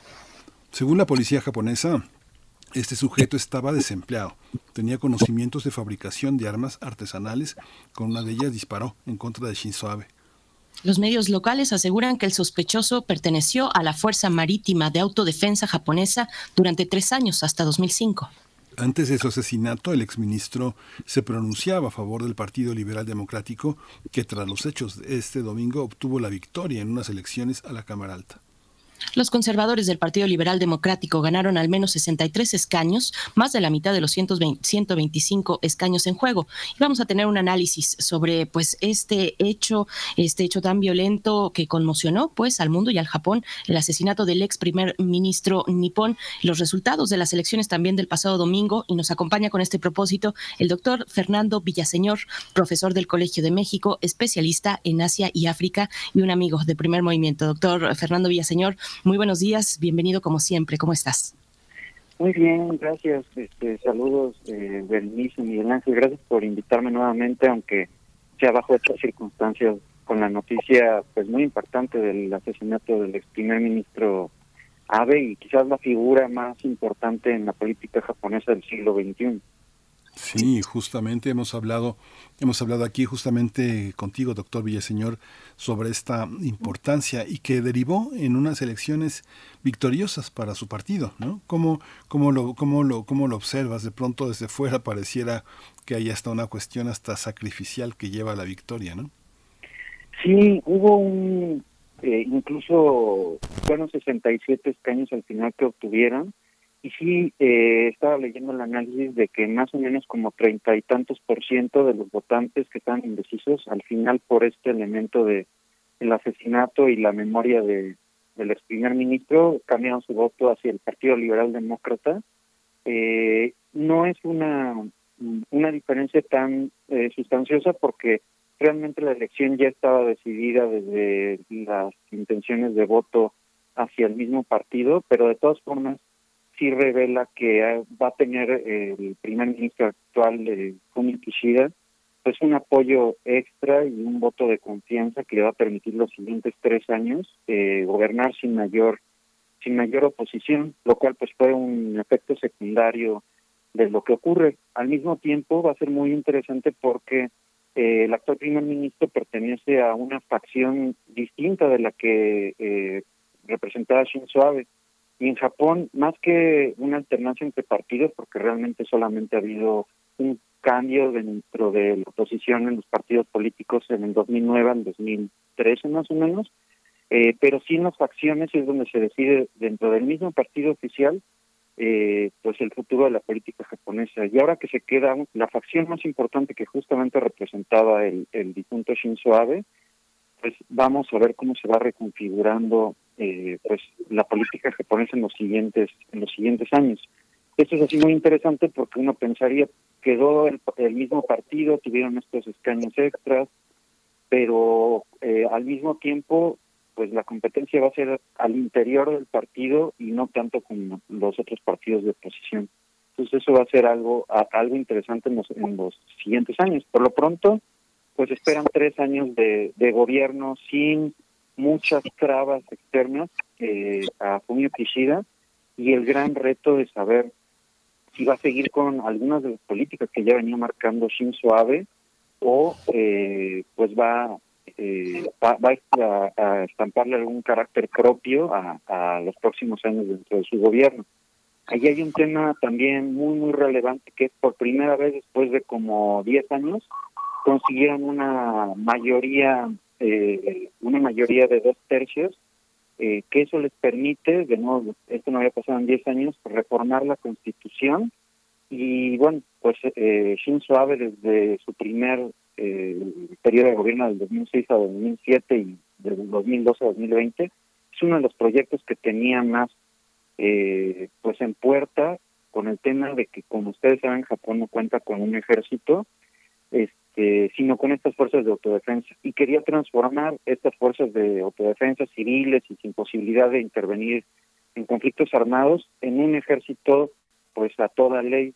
Y yo tengo justamente de, de los temas más interesantes que surgen aquí es si Kishida va a continuar con esta eh, con esta campaña de reformar la Constitución, que por cierto no se ha reformado en más de 55 años, o si realmente va a preferir eh, desistir en ese eh, pues en esa reforma y en esta parte del ejército eh, porque además ya incluso hubo manifestaciones por parte del gobierno chino eh, advirtiendo que eso sería eh, pues muy desastroso para las relaciones con, con Asia Pacífico. Entonces de repente se abrieron un montón de consecuencias insospechadas eh, en las relaciones internacionales de Japón, pero obviamente también al interior, porque pues al ser uno de los países que tiene menos eh, muertes por armas de fuego, en 2018 tuvieron únicamente nueve muertes en todo el país por tema de armas de fuego, porque el control es muy férreo eh, muy estricto. Eh, también esta parte, ¿no? ¿Cómo va a cambiar el tema de seguridad interior? Todo, todo esto se puso en movimiento y además justo unos días antes de la pues de las elecciones. Entonces sí, son son varias este pues varias consecuencias relevantes. Incluso la más reciente que les puedo comentar que se está desarrollando ahora es pues la línea de investigación que eh, está cuestionando si el asesino de, bueno, el presunto homicida de, de Ave tenía algún vínculo con una iglesia, la Iglesia de Unificación, que es una iglesia del, del reverendo Moon. De hecho, lo hemos, creo que las primeras ocasiones en que me invitaron a hablar con ustedes, hablábamos de esto, es una iglesia importante de, de Surcorea, pero que además ha tenido pues el, el tema en los titulares internacionales porque se fue asociando con políticos eh, de todas partes del mundo, hasta el Congreso norteamericano, y aquí por se está abriendo justo esa línea de investigación porque al principio se creía que el asesinato había sido por un tema de repudio político eh, y más bien lo, lo que está saliendo en estos últimos dos días es que el homicida alega que eh, pues el primer el primer ministro Abe y sobre todo su abuelo, el abuelo de, de, Abe, que también fue primer ministro en los 60, habían apoyado esta iglesia y esta iglesia, eh, pues, eh, llegó a la ruina a la familia de, del homicida. Sea, la trama se está complicando por por por varios este por varios vertientes. Entonces sí es una noticia que cambia definitivamente pues la historia de Japón moderno, tomando en cuenta que además pues lo hemos platicado aquí muchas veces, Shinzo Abe es, es la figura de la política japonesa del siglo XX. Hay una generación que, que la generación Z en Japón solamente ha tenido a Shinzo Abe como referente de política. Y también, precisamente por ello, eh, ya para cerrar esta parte del comentario, eh, uno de los cambios importantes que hizo Abe recientemente, el año pasado, también lo discutimos en el programa, es reducir este, la edad legal para votar, justamente porque pues estos jóvenes votantes que nacieron o, o fueron muy jóvenes cuando él empezaba su primer gobierno, pues estaban a favor de, de este candidato con todo y que era conservador en muchos sentidos, eh, y bueno, pues repercusiones por todos lados, ¿no? Doctor Fernando Villaseñor, bueno, nos pones muchos elementos del contexto y de la figura misma y la historia de Shinzo Abe, un político, pues eh, digámoslo así, de dinastía, de dinastía política. Eh, también eh, en su momento puso el plan de activación económica que incluso llevaba su nombre, ¿no? Abenomics. Y, bueno, esta cuestión de reformar la constitución, que entiendo no era, reformar en temas de, Fuerzas Armadas, que entiendo no era una propuesta tan popular o tan bien aceptada porque el, el pueblo japonés, pues de alguna manera estaría orgulloso de esa vocación pacifista. Eh, cuéntanos un, poco más sobre pues las implicaciones que puedes alcanzar a ver eh, respecto a pues la relación con países, eh, con otros países, la relación con China. Ahí hay una fricción también con lo que pues los digamos lo que comentó se comentó desde Taiwán, ¿no? el pésame que dio Taiwán a Japón saltándose a China. Cuéntanos un poco cómo ves el panorama panorama en torno a la política exterior con este, pues con este momento tan, tan complicado, ¿no?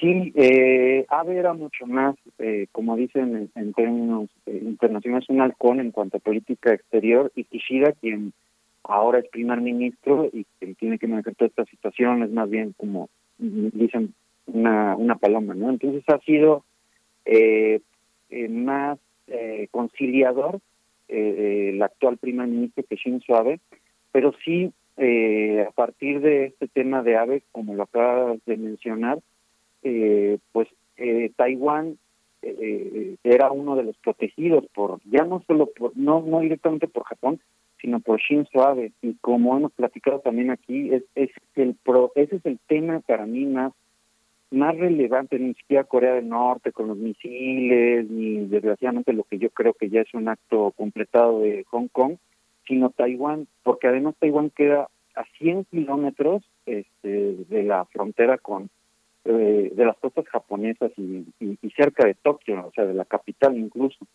Entonces, eh, va, va a ser muy, muy, muy relevante seguir cómo va a reaccionar Kishida, porque justamente los electores antes eh, buscaban que Shinzo Abe, como líder de partido, hiciera esas, esas eh, decisiones difíciles y entonces respondiera ante China y se peleara con Corea este, del Sur. Y mientras el primer ministro, en esto que me recuerda mucho a la película de Kurosawa, como de, de Kagemusha, desde las sombras, este, él se encargaba de estos casos de política exterior mientras el primer ministro gobernaba.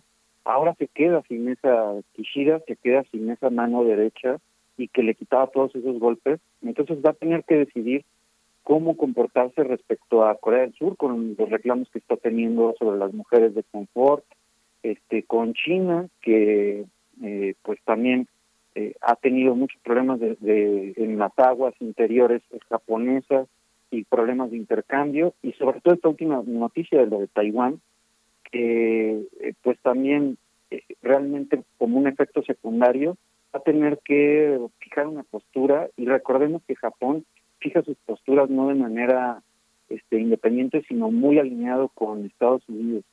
Entonces esa eh, sobre todo la reacción por ejemplo con China que para mí es la más relevante siempre en esa en esa región habrá que ver cómo la toma Kishida. Él ya fue ministro de relaciones exteriores y fue pues muy diplomático suave pero sí los eh, el electorado y las mismas acciones que ahorita se salieron de control eh, y, justamente va a haber como un acomodo de poderes, probablemente le exijan eh, que, que tenga un poco pues una mano una mano dura. Entonces los próximos yo yo creo ya a nivel este análisis yo creo que no va a continuar con esta propuesta de la reforma, lo va a intentar a lo mejor pues por por mantener un legado, pero realmente no creo que ponga mucho empeño en eso, y va a tratar más bien de moverse a políticas económicas, monetarias, y solamente si Estados Unidos así lo exige, eh, tomar un, una postura fuerte respecto a China.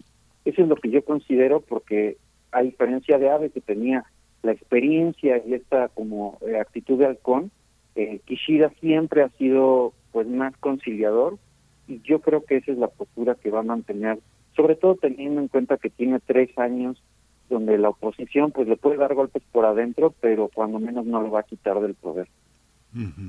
Pues doctor Fernando Villaseñor, queda el compromiso para continuar también esta relación con el trono. Es algo también que va a ser muy importante y cómo la juventud, la vida cotidiana japonesa tratará de encontrar un, un, un, nombre clave para identificarse con esa con ese Japón también para la para el siglo XXI. Muchas gracias siempre por su claridad y su y su capacidad para mostrarnos un Japón que es tan tan a veces tan invisible en sus entretelas políticas. Muchas gracias, Fernando.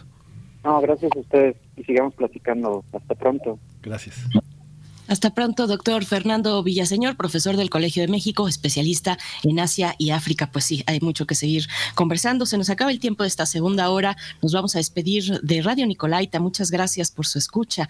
Nosotros seguimos en primer movimiento. Les vamos a dejar antes del corte con música a cargo de Queen. Eh, We Will Rock You es la propuesta de la producción en esta mañana para ustedes, para cerrar esta segunda hora. Volvemos después del corte.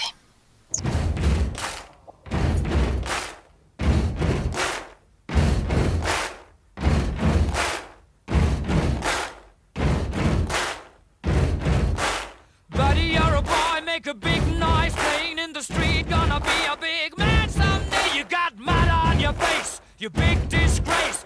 Kicking your can all over the place, singing, We will, we will rock you. We will, we will rock you. Buddy, you're a young man, hard man, shouting in the street. Gonna take on the world someday. You got blood on your face a big disgrace, waving your banner all over the place. We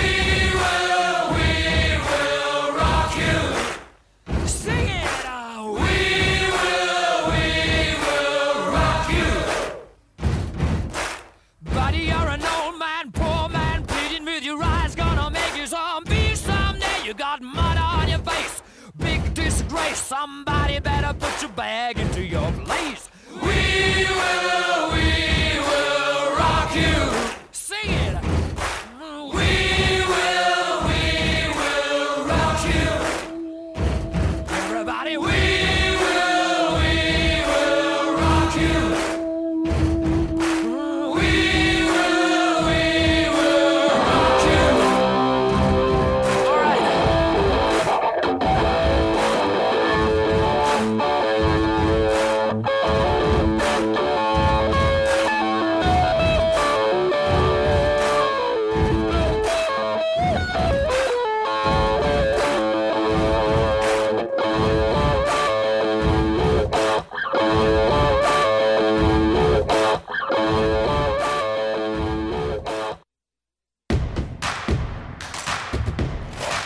En redes sociales. Encuéntranos en Facebook como Primer Movimiento y en Twitter como arroba PMovimiento. Hagamos comunidad.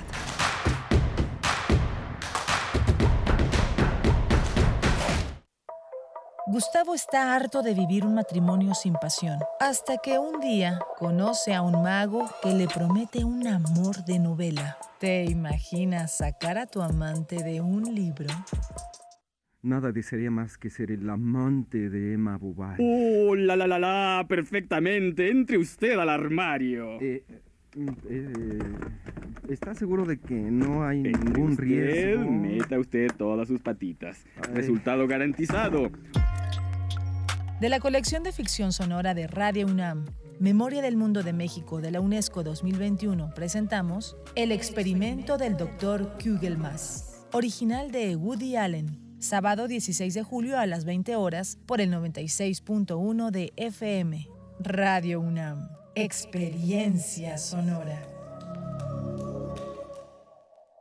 Habla Alejandro Moreno, presidente nacional del PRI. Porque violar la constitución es traicionar a la patria, abandonar al pueblo cuando más necesita de su gobierno. Es traicionar a la patria, abandonar a las mujeres, es traicionar a la patria, abandonar a los periodistas y a los niños, es traicionar a la patria. Están moralmente derrotados. PRI.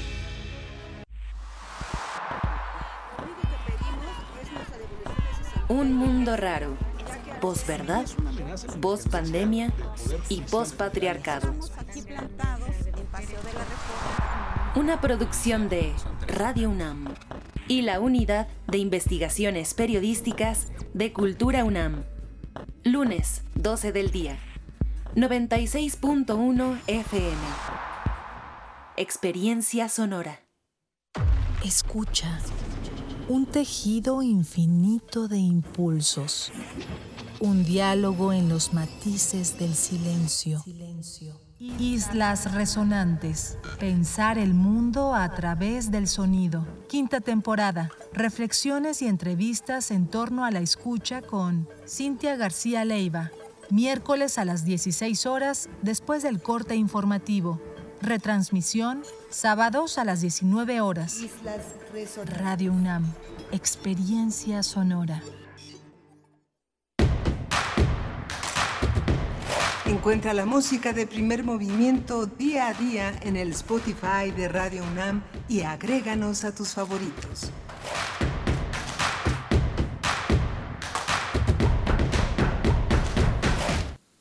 Ya son las 9 de la mañana con 3 minutos, 9 con 3 minutos, hora del centro del país. Les estamos saludando a través del 96.1 de la frecuencia modulada y el 860 de AM eh, desde Ciudad de México. Ciudad de México, donde estamos en la producción ejecutiva con Rodrigo Aguilar, Violeta Berber en la asistencia de producción, Arturo González esta mañana en los controles técnicos frente a la consola y Tamara Quiroz en redes sociales. Miguel Ángel Quemain, pues rápidamente llegamos a esta tercera hora eh, que todavía tiene mucho que dar. ¿Cómo estás? Buenos días. Hola Berenice, buenos días, buenos días a todos los eh, radioescuchas. Estamos eh, en esta tercera hora del primer movimiento donde va a tener lugar la, la poesía necesaria y una mesa dedicada a analizar eh, la presencia de Luis Echeverría Álvarez, el expresidente de México, en, en, eh, en- la muerte del fallecimiento a sus 100 años en el panorama político mexicano, histórico, social, cultural. Va a estar bajo la bajo la visión de eh, Ernesto Núñez Álvarez, que es Albarrán, perdón, Ernesto Núñez Albarrán, que es consejero del, del INE, del presidente del INE, Lorenzo Córdoba, también suele hacer colaboraciones periodistas, es, un columnista y, y, bueno, vamos a ver cómo, cómo se perfila esta influencia de Luis Echeverría en el México contemporáneo, Berenice. Pues sí, vamos a tener esta conversación en nuestra mesa del día. Les invitamos a seguir participando, a participar en nuestras redes sociales con sus comentarios. Les estamos leyendo por acá. Eh, muchos aplauden la selección musical de esta mañana. Pues es que son clásicos. Los clásicos son contundentes y, pues sí, nos gustan. Eh, gracias a, la pues producción, a Rodrigo Aguilar con esta propuesta musical. Nosotros estamos llegando a esta semana, a mitad de semana. La próxima estaremos eh, durante toda la semana con una programación grabada.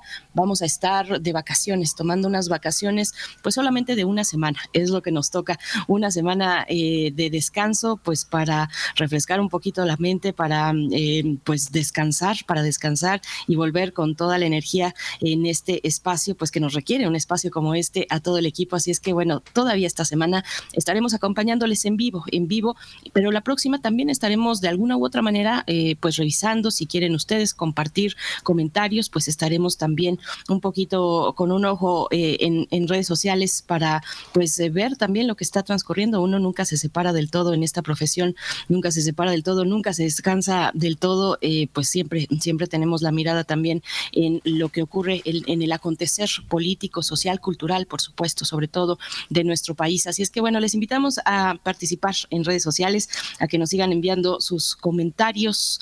Bueno, pues esta mesa que seguro nos dejará participación también por parte de ustedes, la muerte del expresidente Luis Echeverría Álvarez, eh, pues con la participación, como lo has dicho, Miguel Ángel, de Ernesto Núñez Albarrán, periodista y asesor en el Instituto Nacional Electoral, Miguel Ángel. Pero si estás listo, entonces nos vamos con tu propuesta poética para esta mañana de miércoles. Vámonos. Es hora de Poesía Necesaria.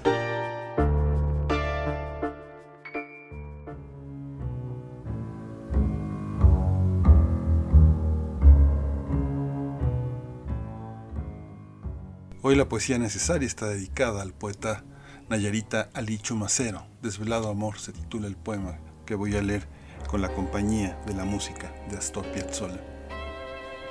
Desvelado Amor. Cayó desnuda, virgen, la palabra. Cayó la virgen desnudada bajo mi cuerpo.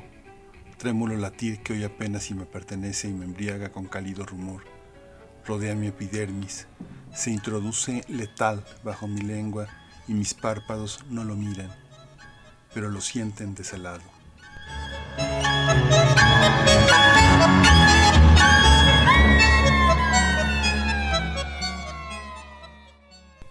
Desolado que busca entre la noche la amarga conjunción de dos manos eternamente unidas en el estrecho abrazo de la muerte.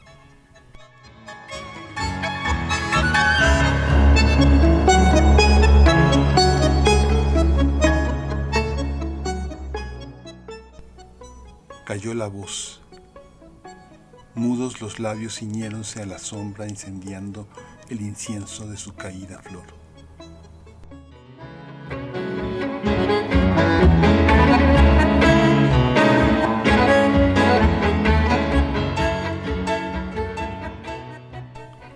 tan quietos como el sueño que también esperaban, con ansiedades ciegos sobre el tacto descansando angustiosos como el árbol sin fruto bajo la primavera.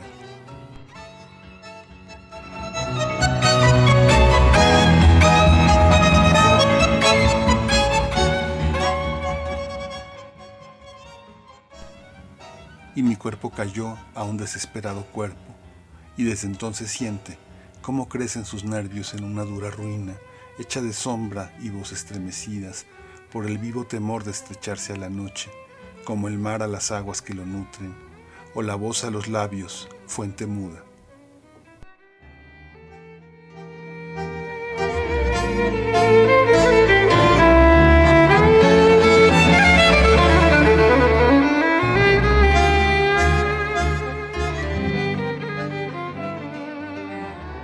Silencio que por mi cuerpo corre, destrozado los labios, la voz y la palabra, anclado entre mí mismo, el fuego de mi tacto se adormece en esta soledad bajo la flor del sueño.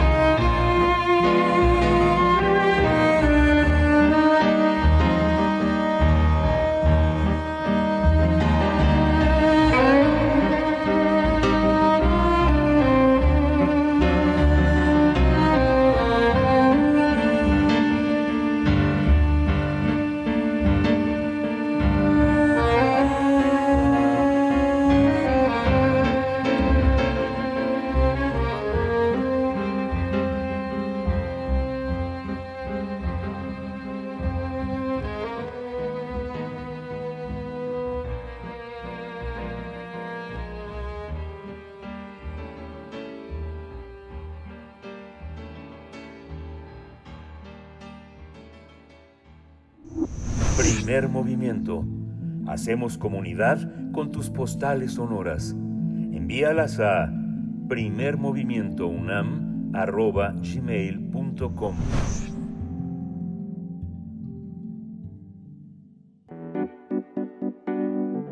La mesa del día. El expresidente Luis Echeverría Álvarez falleció el pasado 8 de julio a los 100 años de edad, aunque su mandato al frente del país fue de 1970 a 1976. Se le responsabiliza de la matanza de 1968 y otros actos genocidas. Sí, entre ellos se le adjudica la matanza conocida como el Halconazo de 1971 durante su sexenio, así como la llamada Guerra Sucia. Ha sido el único presidente en México que ha sido llevado al juzgado por los cargos de genocidio y crímenes de lesa humanidad. Se le giraron varias órdenes de aprehensión y se dictó un arresto domiciliario. Debido a su edad no pisó la cárcel y fue exonerado de todos los cargos en 2009 por falta de pruebas. Luis Echeverría también es señalado como el orquestador del golpe al diario Excelsior en julio de 1976. Fue miembro del PRI desde los 22 años y antes de ser presidente ocupó cargos en la administración pública como la Secretaría de Marina, la Secretaría de Educación Pública, la Secretaría de Gobernación. Fue en ese cargo cuando Echeverría Álvarez mantuvo una comunicación estrecha con la Agencia Central de Inteligencia, aunque se conoce que ofreció informes a la CIA desde la presidencia de Adolfo López Mateos. Además de la mano dura, durante su sexenio devaluó el peso, provocando especulación y una inflación que llegó entonces al 27% pues vamos a tener un análisis sobre la muerte del expresidente Luis Echeverría Álvarez, el PRI y las víctimas de la represión y la guerra sucia. Y vaya, muchos elementos que acompañan a esta fecha que eh, marca la muerte, la muerte de Luis Echeverría Álvarez. Nos acompaña con este propósito Ernesto Núñez Albarrán, periodista y asesor en el Instituto Nacional Electoral. Muchas gracias por estar esta mañana, Ernesto Núñez Albarrán. Muy buenos días, te saludamos. Miguel Ángel Quemain y Berenice Camacho de este lado. ¿Cómo estás? Hola, ¿qué tal? Buenos días, ¿cómo están? Bien, er, Ernesto eh, eh, Núñez Albarrán, ¿cómo, ¿cuál es el primer hilo que jalas para eh, desenredar esta, esta madeja de opinión sobre el expresidente Echeverría? Pues mira, yo lo primero que diría sería que a mí me parece que es un personaje sobre el cual hay, pues no, quizá no unanimidad, pero sí hay un juicio mayoritario en torno a que quizá es uno de los personajes más, pues uno de los principales villanos, vamos a llamarle así, de la historia política contemporánea, ¿no? Es un personaje al que se le procesó por genocidio, es un personaje que a diferencia de lo que dicen sus abogados, pues jamás se le exoneró, todo lo contrario. La Fiscalía de Movimientos Políticos y Sociales del pasado eh, lo investigó, le, lo encontró culpable de varios delitos y, eh, y esa represión de los actos por lo menos dos muy claras, muy claros, la matanza de jóvenes en Tlatelolco en el 68 cuando él era secretario de Gobernación y luego el halconazo de 1971, pues dieron pie a una serie de investigaciones. Yo recuerdo muy bien esos años, los testimonios que conocimos, los testimonios de la gente que de por sí ya se sabían, pero que en ese momento se convirtieron en, en, en, en, declaraciones ante el Ministerio Público que llevaron finalmente a que fuera procesado y hay que recordar que se le libró se libraron dos veces órdenes de aprehensión. En una de ellas se amparó, en la otra se le declaró domicilio arresto domiciliario. Eh, él, él combatió ambas, eh, digamos, ambas órdenes de aprehensión y al final no pisó la cárcel, pero eso no quiere decir que haya sido exonerado. Me parece que ese es un tema que es muy importante dejar en claro. Es alguien que murió y que había sido imputado de estos delitos gravísimos que se le que se le de los cuales se le encontró culpable y que creo que marcan el peor digamos el peor PRI de la historia no es alguien que personifica lo peor del antiguo régimen Ernesto, Ernesto Núñez Albarrán, ¿cómo, ¿cómo viste a nivel mediático la, la, recepción de esta noticia? Lo que pues se destaca en el sentir de, de, muchas personas. Hay, hay mucho que decir de Echeverría, pero generalmente nos centramos en los hechos de Tlatelolco eh, del 68 y del Alconazo, del Alconazo del 71. Pocos lamentaron la muerte de Echeverría. Por ahí destacar a Muñoz Ledo, ¿no? Quien, quien lo calificó como un presidente enorme, con, con una fortaleza física extraordinaria, aunque no todo fuera color de rosa en su, en su gobierno. Eh, hay que decir también, bueno, Muñoz Ledo le antecedió como embajador de México ante la ONU. Eh, cuéntanos, ¿cómo, ¿cómo viste a nivel mediático esta, pues, cómo se recibió la noticia, eh, Ernesto? Pues mira, a mí me llamó la atención que algunos medios hablaban de luces y sombras, ¿no? O de claroscuros. La verdad yo no encuentro una sola luz en un personaje de las características que ya mencionaba. Pero además eh, hay un tema en el cual se también se ha explorado y, y, varios desde el periodismo se exploró mucho que fue el tema de la corrupción por ejemplo, ¿no? La fortuna que acumuló Echeverría y su familia es ni siquiera es cuantificable. Lo, lo, lo dijo su propio abogado hace un año en una entrevista eh, con Carmen Aristegui, hablaba de que el Hotel Sumaya, casas en Cuernavaca, casas en Cihuatanejo, la casa de San Jerónimo, propiedades en Guanajuato, es decir, ni siquiera se puede cuantificar la cantidad de bienes que se llevó. Es un presidente que representa bien a estos mandatarios que tenían la partida secreta, que usaban de manera absolutamente discrecional los recursos públicos.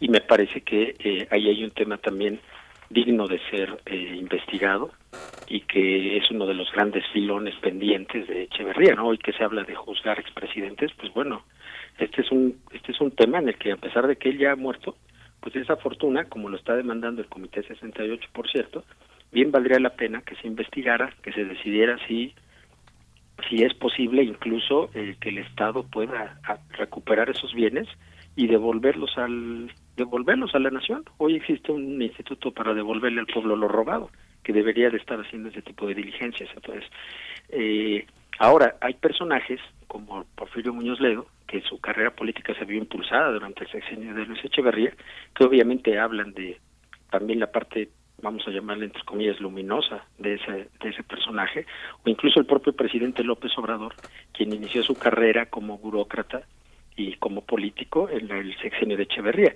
Es obvio que esos personajes pues ven ven a ese Luis Echeverría que era un presidente, pero no le y, e incluso es muy curioso, ¿no? Como el propio presidente actual parece ser bastante complaciente, digamos, con el legado de Luis Echeverría y muy severo para juzgar a otros expresidentes, cuando yo creo que Luis Echeverría tiene mucho más motivos para ser juzgado que un Peña Nieto, que un Calderón o que un Fox. Y sin embargo, con Luis Echeverría parece no haber la misma severidad, por lo menos en el juicio histórico, por parte del gobierno actual. ¿Por qué piensas que complaciente? ¿Qué elementos encuentras en eso de complacencia? Pues simple y sencillamente no, pues cuando cuando has escuchado tú que hable que hable de él, cuando has escuchado tú una condena clara del presidente actual en una mañanera sobre los hechos del halconazo, sobre los hechos del 68, sobre la corrupción de Luis Echeverría, sobre el golpe a Excelsior en 1976. Para nada, no hay, eh, como, como si ese pasado fuera demasiado remoto, cuando en realidad no es tan remoto. Me parece que, eh, así como se habla de juzgar a los expresidentes de la época que él llama neoliberal, pues también hay que, habría que juzgar a los anteriores. El presidente López Obrador, cuando habla del pasado, habla con habla muy mal del pasado neoliberal y, y, tiene razón fue una época de mucha corrupción pero los presidentes previos a la época neoliberal López Portillo Luis Echeverría Díaz Ordaz con los cuales poca vez pocas veces se mete pues me parece que tuvieron una gran responsabilidad en los graves problemas que tiene hoy México también no eh, Ernesto, me voy a regresar también en lo que comentabas anteriormente sobre pues qué se tendría que hacer con esta fortuna de la familia Echeverría. Eh, mencionas este pues esta entrevista con el ex abogado eh, Heraclio Bonilla Gutiérrez, ¿no? Habla pues de, propiedades, de, esta propiedad en Playa del Carmen que, se puso a la venta en 2009 por, por 130 millones de dólares. Es una locura qué tipo de propiedad es esa. pero bueno, y como esa hay otras propiedades, por supuesto puesto la casa en Ciudad de México, eh, en, San Ángel, el rancho de Cuernavaca que ya has mencionado, este, este Hotel Camino Real, en fin, en Cihuatanejo también hay una propiedad, la casa de Guanajuato. Eh, y, bueno, sale en este momento, cuando se anuncia la muerte de Echeverría, sale el Comité del 68, entre otras cosas, a decir que exigen que se aplique la extinción de dominio a estas propiedades, a la riqueza, pues a la fortuna de la familia Echeverría, para, ahora que mencionabas, ¿no? Lo de, ahí está el Instituto para devolverle al pueblo lo robado. ¿Cómo ves esta cuestión? Piden que a partir de una de, esta de esta figura eh, para para que, se atraiga por parte del Estado los bienes de la familia Echeverría o su fortuna, pues para hacer parte también de la reparación de las víctimas de los hechos del pasado, del 68 y del 71. ¿Cómo lo ves tú, Ernesto? Creo que es un trámite muy complicado, va a ser un proceso muy, muy, muy complejo, pero no lo veo imposible. ¿eh? Es decir, sí, sí sería muy difícil. Primero hay que cuantificar, segundo hay que ver pues todo lo que ha pasado con la transferencia de propiedades de, de ya en entre los hijos eh, y los eh, sobrinos, nietos, eh, probablemente incluso bisnietos de Echeverría. yo creo que poca gente en México puede tener claridad de hacia dónde fueron estos bienes, ¿no? Pero lo veo muy complicado, pero no imposible. Eh, López Obrador señalaba la mala voluntad y uno lo ve en la prensa. Todos, todos parece que les dictaron la misma sentencia. Este, eh, sus condolencias de Luis Eche- de, López Obrador a Luis Echeverría. Eh, la, la figura presidencial es lo que tiene que hacer, ¿no? Condolerse por esto y lo que habíamos eh, meditado también con la presencia de Lorenzo Meyer aquí, Ernesto, era la necesidad de pensar en la en las familias de los verdugos, digamos que cómo eh, él ofrece condolencias a su familia. Son los dolientes y no están indiciados por nada, con todo y que los elementos de la corrupción, como tú lo señalas ahora, tendría que eh, mirar eh, la justicia tal vez hacia sus herederos que recibieron un dinero que tiene eh, una, una este un fondo eh, sucio, no un fondo que responde a la corrupción y que como tú dices es incuantificable. Ocho hijos, ocho hijos. Este, ¿cómo, ¿Cómo observas esto? ¿Tendría que el presidente decir este, otra cosa distinta ante la muerte de, de un expresidente? Sí, perdón, mira, perdón, tengo, ca- casi casi tengo que colgar, pero, pero brevemente te diría, pues obviamente cualquiera merece condolencias ante un fallecimiento, ¿no? Los familiares de quien sea, pero creo que en este caso, pues sí, eh, sí habría que investigar esa parte, ¿no? La parte de esta fortuna, probablemente mala vida, es algo que se le debe al pueblo mexicano y pues creo que es parte del voto del 2018, ¿no? Esclarecer todos estos casos de corrupción y que el pueblo pueda recuperar esos bienes, ¿no? Esa era una de las grandes promesas de 2018 y me parece que eso, o sea, el hecho de que haya una, eh, una un pésame, un sentido pésame que pues obviamente es algo que hay que hacer y obviamente un jefe de Estado hasta por cortesía política, pero eso no quita que eh, se cumpla esa promesa de esclarecer el pasado y devolverle a la gente lo que probablemente fue robado en otras administraciones. Ernesto Núñez, bueno, también en este, pensando en esa narrativa de claroscuros en las que, en la que nos comentas, no, no concuerdas, no participas de ella, me gustaría pues eh, que, que, que hicieras un, un, pues este esfuerzo por pensar, por ejemplo, en Echeverría también, eh, vaya, se trata de poner elementos, ¿no? Elementos que nos den la complejidad de un personaje, de un periodo también. Eh, estoy pensando en Echeverría como impulsor de instituciones, eh, como fundador del CONACYT, el Consejo Nacional de Ciencia y Tecnología, también de la UAM, de la Autónoma Metropolitana, que, por supuesto, bueno, que no sacaron un, algún tipo de comunicado lamentando la muerte de Echeverría, pero bueno, hay ahí Fonacot, está Profeco, en fin, instituciones pues que fueron muy importantes y que han sido que continúan siendo muy importantes en términos educativos, instituciones académicas y otro tipo de, cuestiones sociales también que se reflejaron en esas instituciones que fundó Luis Echeverría. ¿Cómo lo ves? Pues sí, digo, obviamente todo gobierno tiene una obra, ¿no? Faltaba más, pues ni modo que no se hubiera hecho nada. Eh, me parece que incluso todo el priato, pues durante todo el priato hubo muchas instituciones, ¿no? Todos los presidentes del PRI fundaban instituciones, incluso Díaz Ordaz, o pensemos en el que en el que tengamos un juicio más severo, en todos se construyeron instituciones y esa es, digamos, una de las grandes cosas yo diría claroscuros de un régimen como el régimen priista, ¿no? Un régimen todopoderoso, pero me parece que el ejercicio de los recursos públicos, pues precisamente es para eso, para construir instituciones, para crear eh, este tipo de cosas que no son, digamos, ninguna gracia, ¿no? Pues es una obra de gobierno que se que se hace con recursos públicos y que además en un momento como los años 70 pues era obvio que tenían que surgir instituciones de ese tipo. Eso no le quita mérito a Echeverría en haber sido impulsor de una UAM, de un CONACYT, pues está bien, que bueno, pero me parece que la sombra de lo malo eh, oscurece totalmente cualquier obra luminosa que pudiéramos quererle encontrar a Luis Echeverría. Incluso la reforma política, Ernesto. Esa reforma política no la promovió Luis Echeverría, todo lo contrario.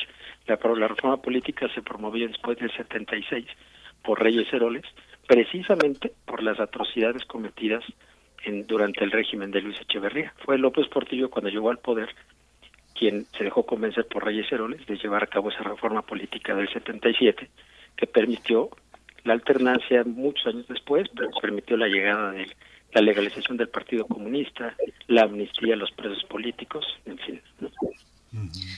Pues Ernesto Núñez, bueno, eh, también el comentario sobre que ir, la coincidencia entre ¿sabes qué? muerte Me- me y este la pues, de debacle de su partido, la debacle del PRI, ahora con todos estos eh, escándalos y elementos y demás eh, filtraciones Ya, y materiales eh, de- que, que- que revelan, pues, eh, a- al menos las actividades del presidente del PRI, Alito Moreno, Alejandro Moreno. ¿Cómo ves? ¿Cómo ves esta coincidencia? ¿Qué, qué, qué nos puedes compartir? ¿Qué te dice del momento político que está atravesando ese partido? Estimada Berenice Colgón, creo que, que- creo que creo que este nu- nuestro este invitado, Ah, asesor de asesor de línea, asesor de Lorenzo Córdoba, creo que colgó, creo que colgó y bueno, nos, eh, nos quedamos nos quedamos con una pieza musical que promueve que, que propone la producción. En lo que regresamos es Lithium de Nirvana.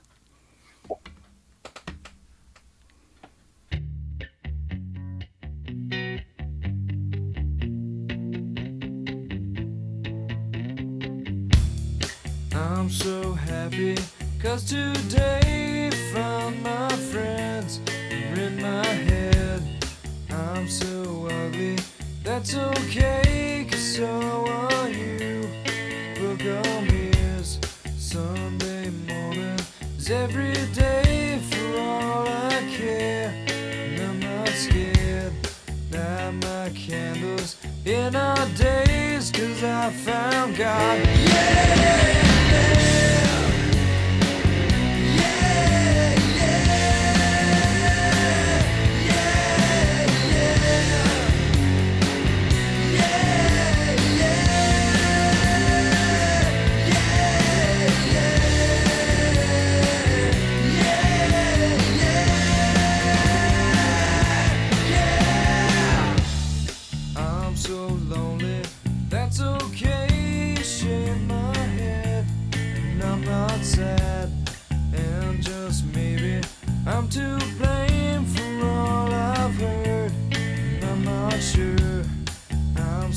So excited, I can't wait to meet you there. I don't care, I'm so horny. That's okay,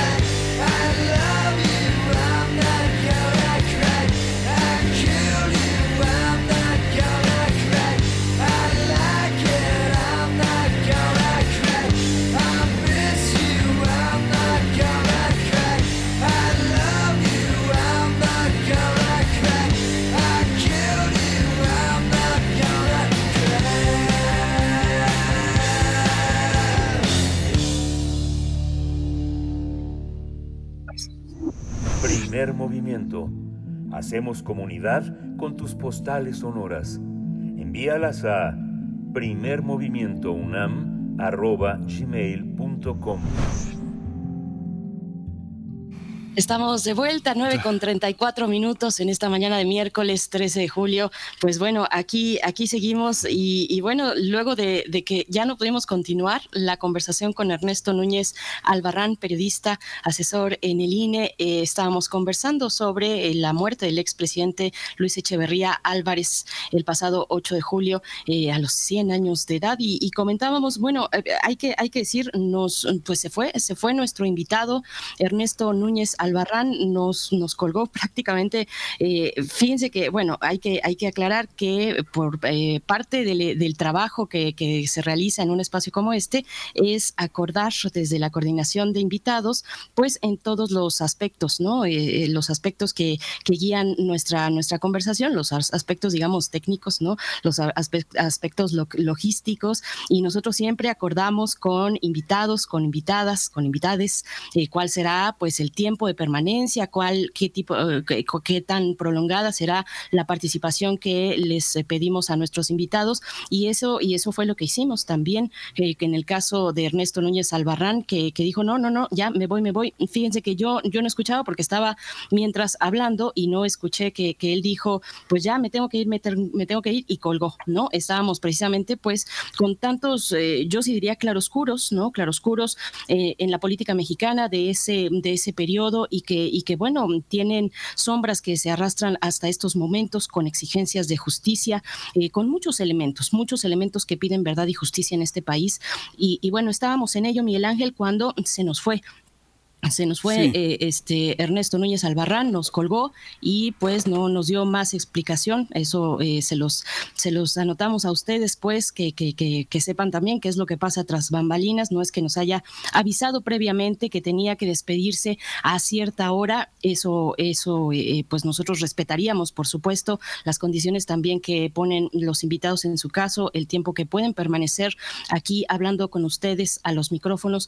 Pero bueno, Miguel Ángel se nos, se nos fue y estábamos pues en un momento importante también sí. de esta charla, ¿no? Sí, tal vez Ernesto, tal vez Ernesto eh, Núñez Albarrán, bueno, que también es uno de los protagonistas, del equipo de comunicación del INE y uno también de las personas que este pues han orquestado de alguna manera toda esta animadversión y esta oposición al presidente de la República pensó que íbamos a sumarnos a esta ola de esta ola de desprestigio contra el presidente de la República, considerándolo y comparándolo con Luis Echeverría. Él decía que la actitud complaciente de López Obrador hacia Echeverría era mucha, que no era lo mismo contra Fox o, contra Calderón.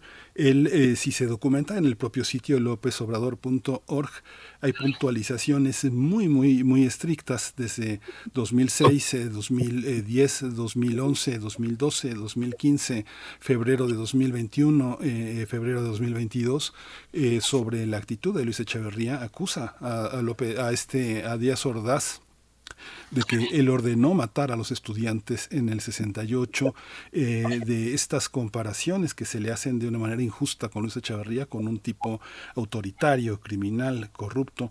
No hay suficientes eh, pruebas para llevar un juicio en esos términos. Fue un juicio muy largo, muy amañado, lleno de complicidades. Hay que recordar que eh, cuando dicen que, Carlos, que López Obrador se afilió al PRI y en el sexenio de Luis Echeverría. Hay que decir que quien se afilió al PRI en el sexenio de Luis Echeverría es Colosio y es eh, Salinas, y que justamente lo que López Obrador enfoca como neoliberalismo empieza en esta venta del país que, que Salinas inició con el Tratado de Libre Comercio, con la, el poder que le ofreció a la Iglesia, con la reducción del, del aspecto del campesinado mexicano, con esta eh, consideración de lo indígena como menores eh, de edad con esta con este golpe que también recibió del Ejército Zapatista de Liberación en 94 y que lo llevó a un cuartucho allá en su tierra en Nuevo León a refugiarse con su camisa negra de cuero y su medio bar barba este a decir que eh, a tomar fuerzas para impulsarse nuevamente. Esta parte creo que cuesta trabajo. Este, yo no tenía mucha idea de lo que iba a decir Ernesto uh, Albarrán con todo y que lo que ha publicado en espacios como el de Aristegui Noticias y Pie de Página, pues indican pues una parte que el echeverrismo es un buen pretexto hoy para golpear al presidente, pues de una manera, pues de una manera artera, ¿no? Es una manera, pues eh, poco, poco honorable porque está llena de malos entendidos, de prejuicios, de tergiversaciones y bueno, colgó, colgó. Este, lo lamentamos, pero tampoco pedimos disculpas por su actitud. Qué bueno, qué bueno para todos.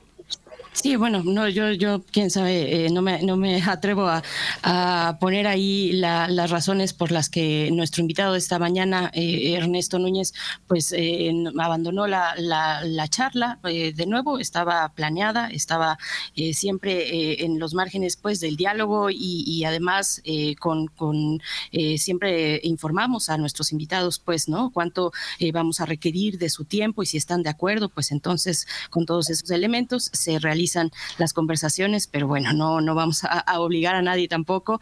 Así es que bueno, no sé, yo no sé por qué, por qué habrá colgado, pero bueno, en esta cuestión eh, estábamos eh, apenas entrando, ¿no? al, al, al, tema de, pues, esto que, que, que, que llegó con, con, la muerte de, de este expresidente, eh, las similitudes o distancias que pueda tener con el actual presidente Andrés Manuel López Obrador.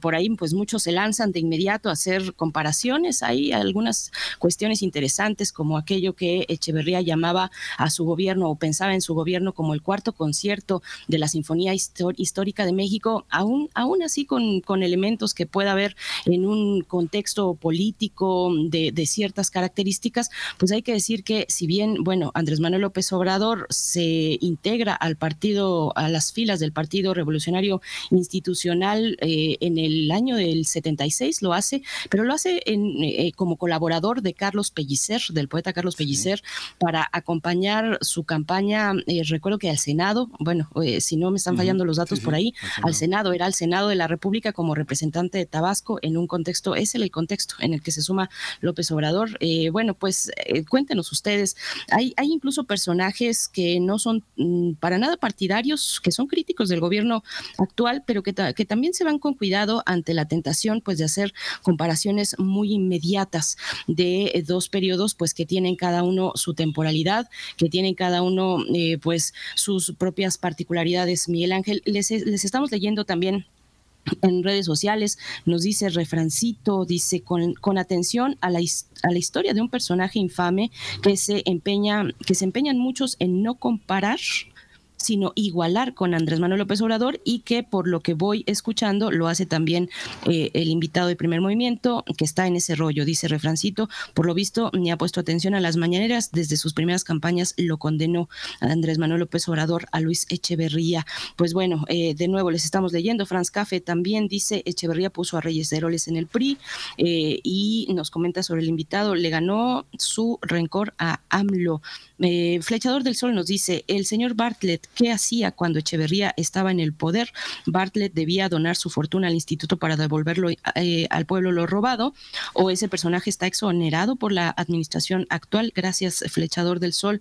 Eh, bueno, pues ahí están algunos de los comentarios y por ahí nos dicen, bueno, qué bueno que pusieron la música de Nirvana, Miguel Ángel, pues así, así estuvo este momento. ¿Cómo lo ves? Pues bien, hay que, hay que, hay que documentar Ayer Lorenzo Meyer comentaba la indiferencia con la que gran parte de la sociedad mexicana, el ciudadano, digamos que, eh, que no, que está interesado por las noticias, pero no el sentido histórico de la política. El, eh, Lorenzo Meyer aludía a las personas pues que trabajan todos los días en una peluquería, en un taxi, que se enteran de lo que sucede, que están en el Facebook, en las noticias, pero que no, ya estos personajes ya eh, se olvidaron arriba y adelante, son frases que ya muy poca gente recuerda y sobre todo también toda la parte, muchos de los parques públicos se formaron alrededor de una, de una protección a la infancia en el sexenio de López eh, de, Echeverría eh, en 1900.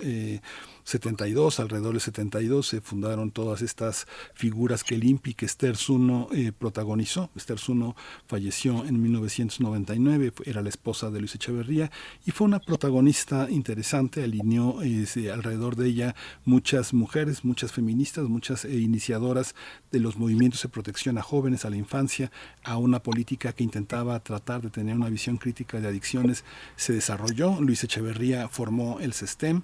Muchos de los grandes investigadores universitarios de distintos órdenes se sumaron a ese esfuerzo de, eh, crear un espacio académico en el SESTEM, en su casa de San Jerónimo, para desarrollar proyectos, ideas. Él había sido eh, presidente de la República y tenía un conjunto de investigadores que pertenecían a distintos órdenes, que estaban en el mundo, que regresaron de sus becas en el extranjero a trabajar en el SESTEM, un enorme contacto con el Instituto Goethe y todo lo que tenía que ver con, con la Bundesrepublik, era muchos investigadores alemanes tratando de pensar cuestiones desde, también desde la RDA, desde la República Democrática Alemana, también muchos eh, investigadores franceses de la Escuela de Altos Estudios que estaban en las cátedras del IFAL, de cultura francesa, se sumaron eh, peruanos, chilenos, argentinos, mucha gente alrededor de eso que parecía ser una buena voluntad académica y de conocimiento de Luis Echeverría. Sí hay claros oscuros, sí hay claros oscuros, por supuesto.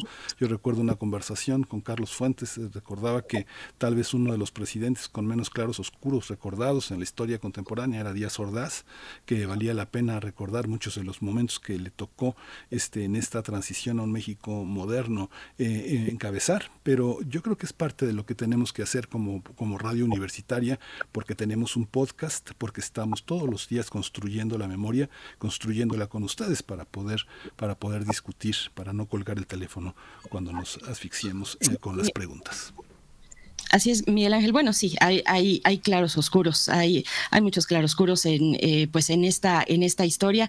De pronto, no sé si a ustedes les pasa como universitarios, también nuestro ADN universitario a veces nos impide, pues, eh, no poner al frente, y eso está bien también, no poner al frente, pues, los agravios, los agravios para con los estudiantes. Eh, yo creo que eso es algo que no se le perdona, que no se le perdona, pues, a personajes como este. y aunque eso no nos no deja que podamos en un espacio como este compartir, compartir pues, con una mirada pues amplia, lo más amplia posible, pues los elementos que están en esta, eh, en esta situación, en esta, en esta etapa, en este análisis que estamos comentando con ustedes y que amablemente también nos llegan comentarios de regreso. Rápidamente decir que eh, el, invitado Ernesto Núñez Albarrán ofrece una disculpa, nos, nos ha escrito eh, en, en, Twitter en un mensaje directo una gran disculpa ocurrió una emergencia en casa y tuve que colgar la llamada abruptamente. Es lo que nos comparte Ernesto Núñez Albarrán. Me parece importante, muy importante compartirlo con ustedes, porque finalmente, pues, son ustedes los que los que están aquí como eh, pues actor fundamental en esta radio pública, en esta red universitaria. Así es que eso nos comenta Ernesto, er, Ernesto Núñez Albarrán. Una gran disculpa, ocurrió una emergencia en casa y tuve que colgar la llamada abruptamente. Pues bueno, eso en el entendido de que ya habíamos planeado una conversación larga. No es que nosotros abusáramos o pretendiéramos abusar del tiempo del invitado eh, de, esta, de esta ocasión, pero bueno, es un tema que tendremos que abordar. Eh, eh, finalmente, superar esto, ya aclarada la, la, cuestión y pues cada quien que interprete como pueda interpretar también, pero pues hay que abordarlo nuevamente, hay que abordarlo igual con esa intención de pues de apertura, de tratar de esclarecer, de poner esos claros y esos oscuros en esta en esta charla y en este contexto, Miguel Ángel.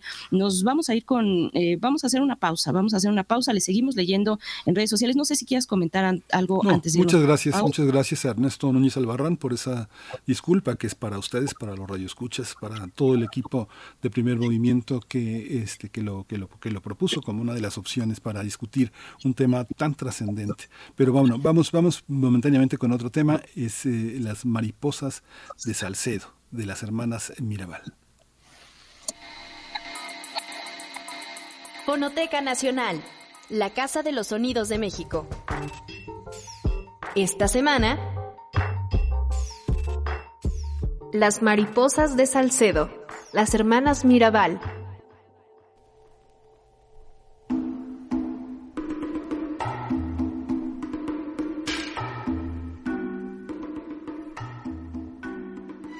Dentro del periodo entre 1930 y 1961, República Dominicana vivió uno de los episodios más duros de la historia caribeña con la dictadura de Rafael Leónidas Trujillo, quien gobernó el país durante 31 años. Algunos críticos consideran su dictadura como una de las más sanguinarias de América Latina, y es conocida como la era de Trujillo.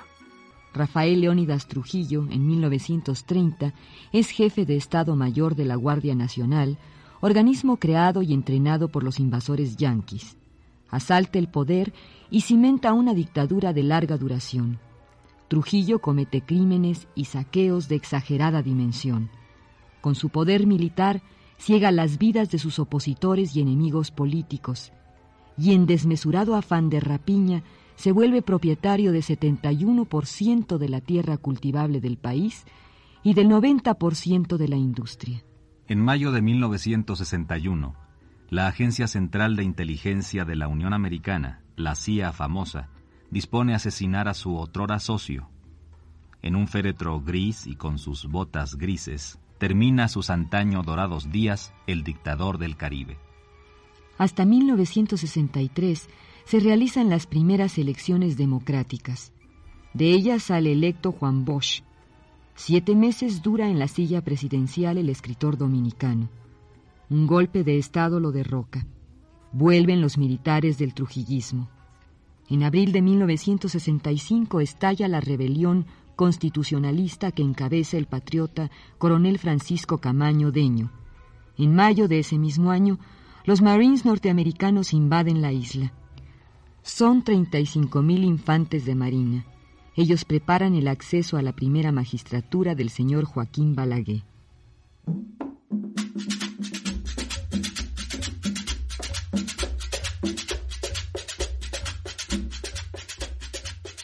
La era de Trujillo está marcada por mecanismos de control social basados en la represión, tortura, persecución, vigilancia, encarcelamientos y demás métodos punitivos.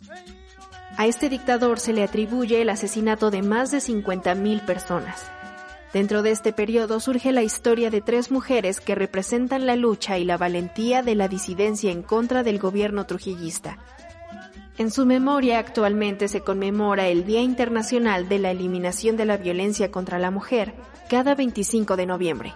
Y a su vez se realiza la campaña 16 días de activismo contra la violencia de género, que va del 25 de noviembre al 10 de diciembre de cada año.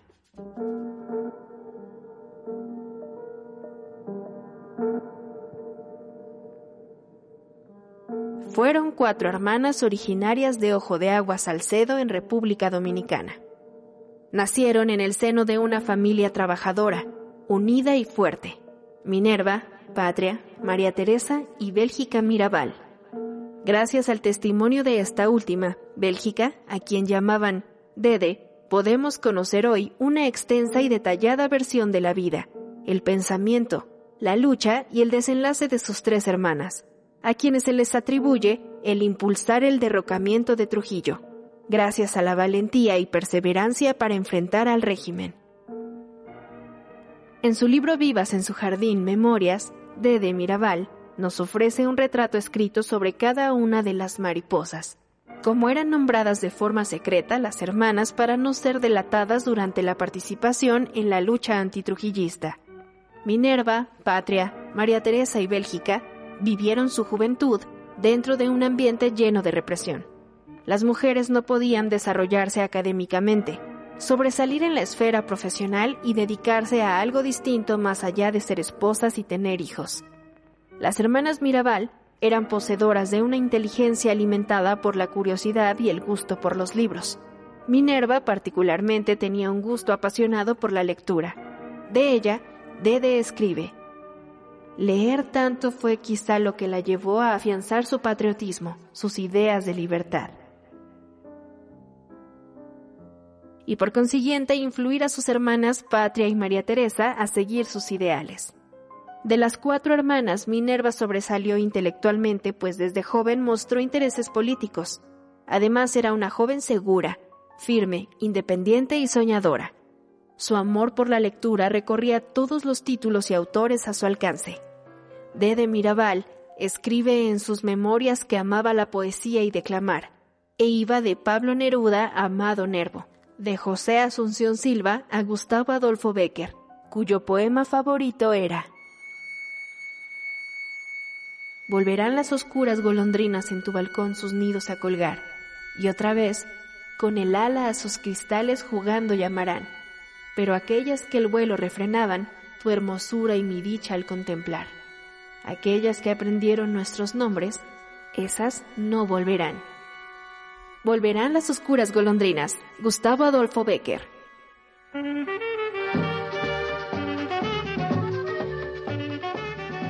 Para cuando las hermanas Mirabal alcanzaron la juventud, el país llevaba ya algunos años bajo el gobierno trujillista y la represión iba en ascenso.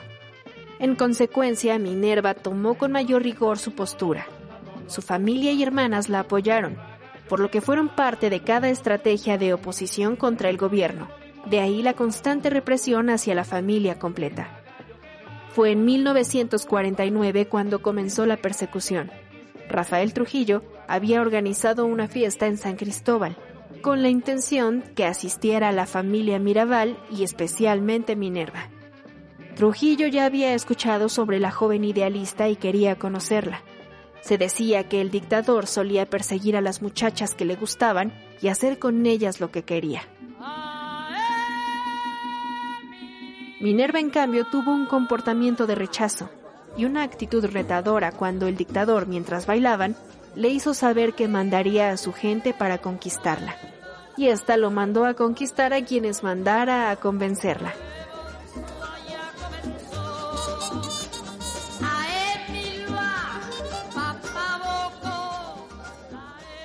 Entre lo tenso de la situación, la familia aprovechó algunas distracciones para irse. Ante este acontecimiento, Dede narra que él, un todopoderoso, un hombre temido por todos al que nadie contradecía por miedo, porque mandaban a matar a cualquiera que se le opusiera, y aparece Minerva, una mujer temeraria que se atreve a decirle que conquistaría a quienes él mandara a convencerla. Esta anécdota, además de ser un modo elegante para eludir a un galán, fue una gran ofensa para Trujillo.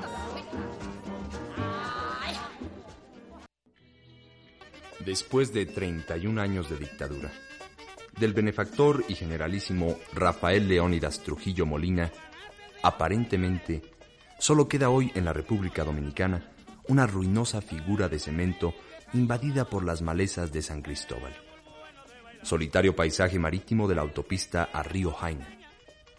En ese sitio, entre los árboles quemados por el salitral y la costa rocosa que la autopista rodea, el benefactor, ya declarado inservible por la Casa Blanca, fue muerto a tiros el 30 de mayo de 1961.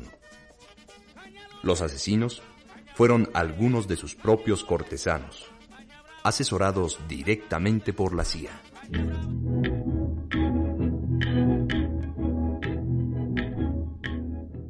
Aunque el fin del régimen trujillista sucedió tiempo después, el asesinato de las mariposas fue un acontecimiento decisivo para que éste sucediera y sobre todo puso en evidencia la situación de violencia y represión que han vivido las mujeres.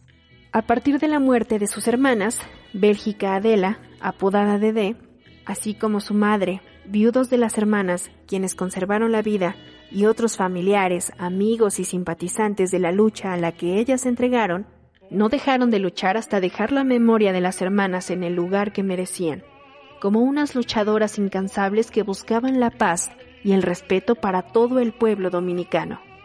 Todos lucharon para que las hermanas Mirabal fueran recordadas como mujeres revolucionarias, pensadoras y luchadoras sociales en pro de los derechos del pueblo y de la mujer.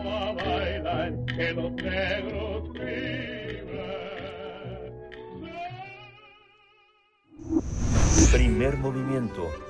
Hacemos comunidad en la sana distancia. Estamos de vuelta para despedir esta emisión, esta emisión de miércoles 13 de julio, 9 con 58 minutos ya, en, realidad estamos ya al filo de la hora. Les agradecemos sus comentarios, estamos, estamos eh, leyéndoles en redes sociales varios comentarios en todas direcciones respecto a pues esta eh, charla que no, que no se dio sobre la muerte del expresidente Luis Echeverría Álvarez y todo lo que ello conlleva. Pues bueno, les, les aseguramos que estamos haciendo todo, todo nuestro esfuerzo para eh, pues encontrar encontrar las voces que requieren el abordaje de un tema como este que nos marca, que nos marca, por supuesto, eh, como universitarios, como sociedad mexicana. Eh, y pues bueno, eh, estaremos, ojalá, ojalá, con esa posibilidad antes de irnos de vacaciones, que ya es la próxima semana.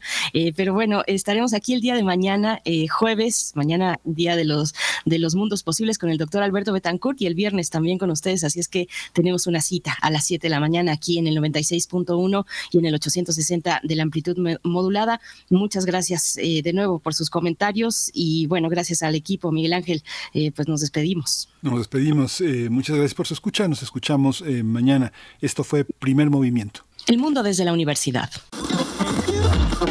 Radio UNAM presentó Primer Movimiento. El mundo desde la universidad. Con Berenice Camacho y Miguel Ángel Gemain en la conducción. Rodrigo Aguilar y Violeta Berber, producción. Antonio Quijano y Patricia Zavala, noticias. Miriam Trejo, coordinación de invitados. Tamara Quirós, redes sociales. Arturo González, operación técnica.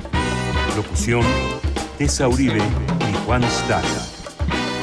Quédate en sintonía con Radio UNAM. Experiencia sonora.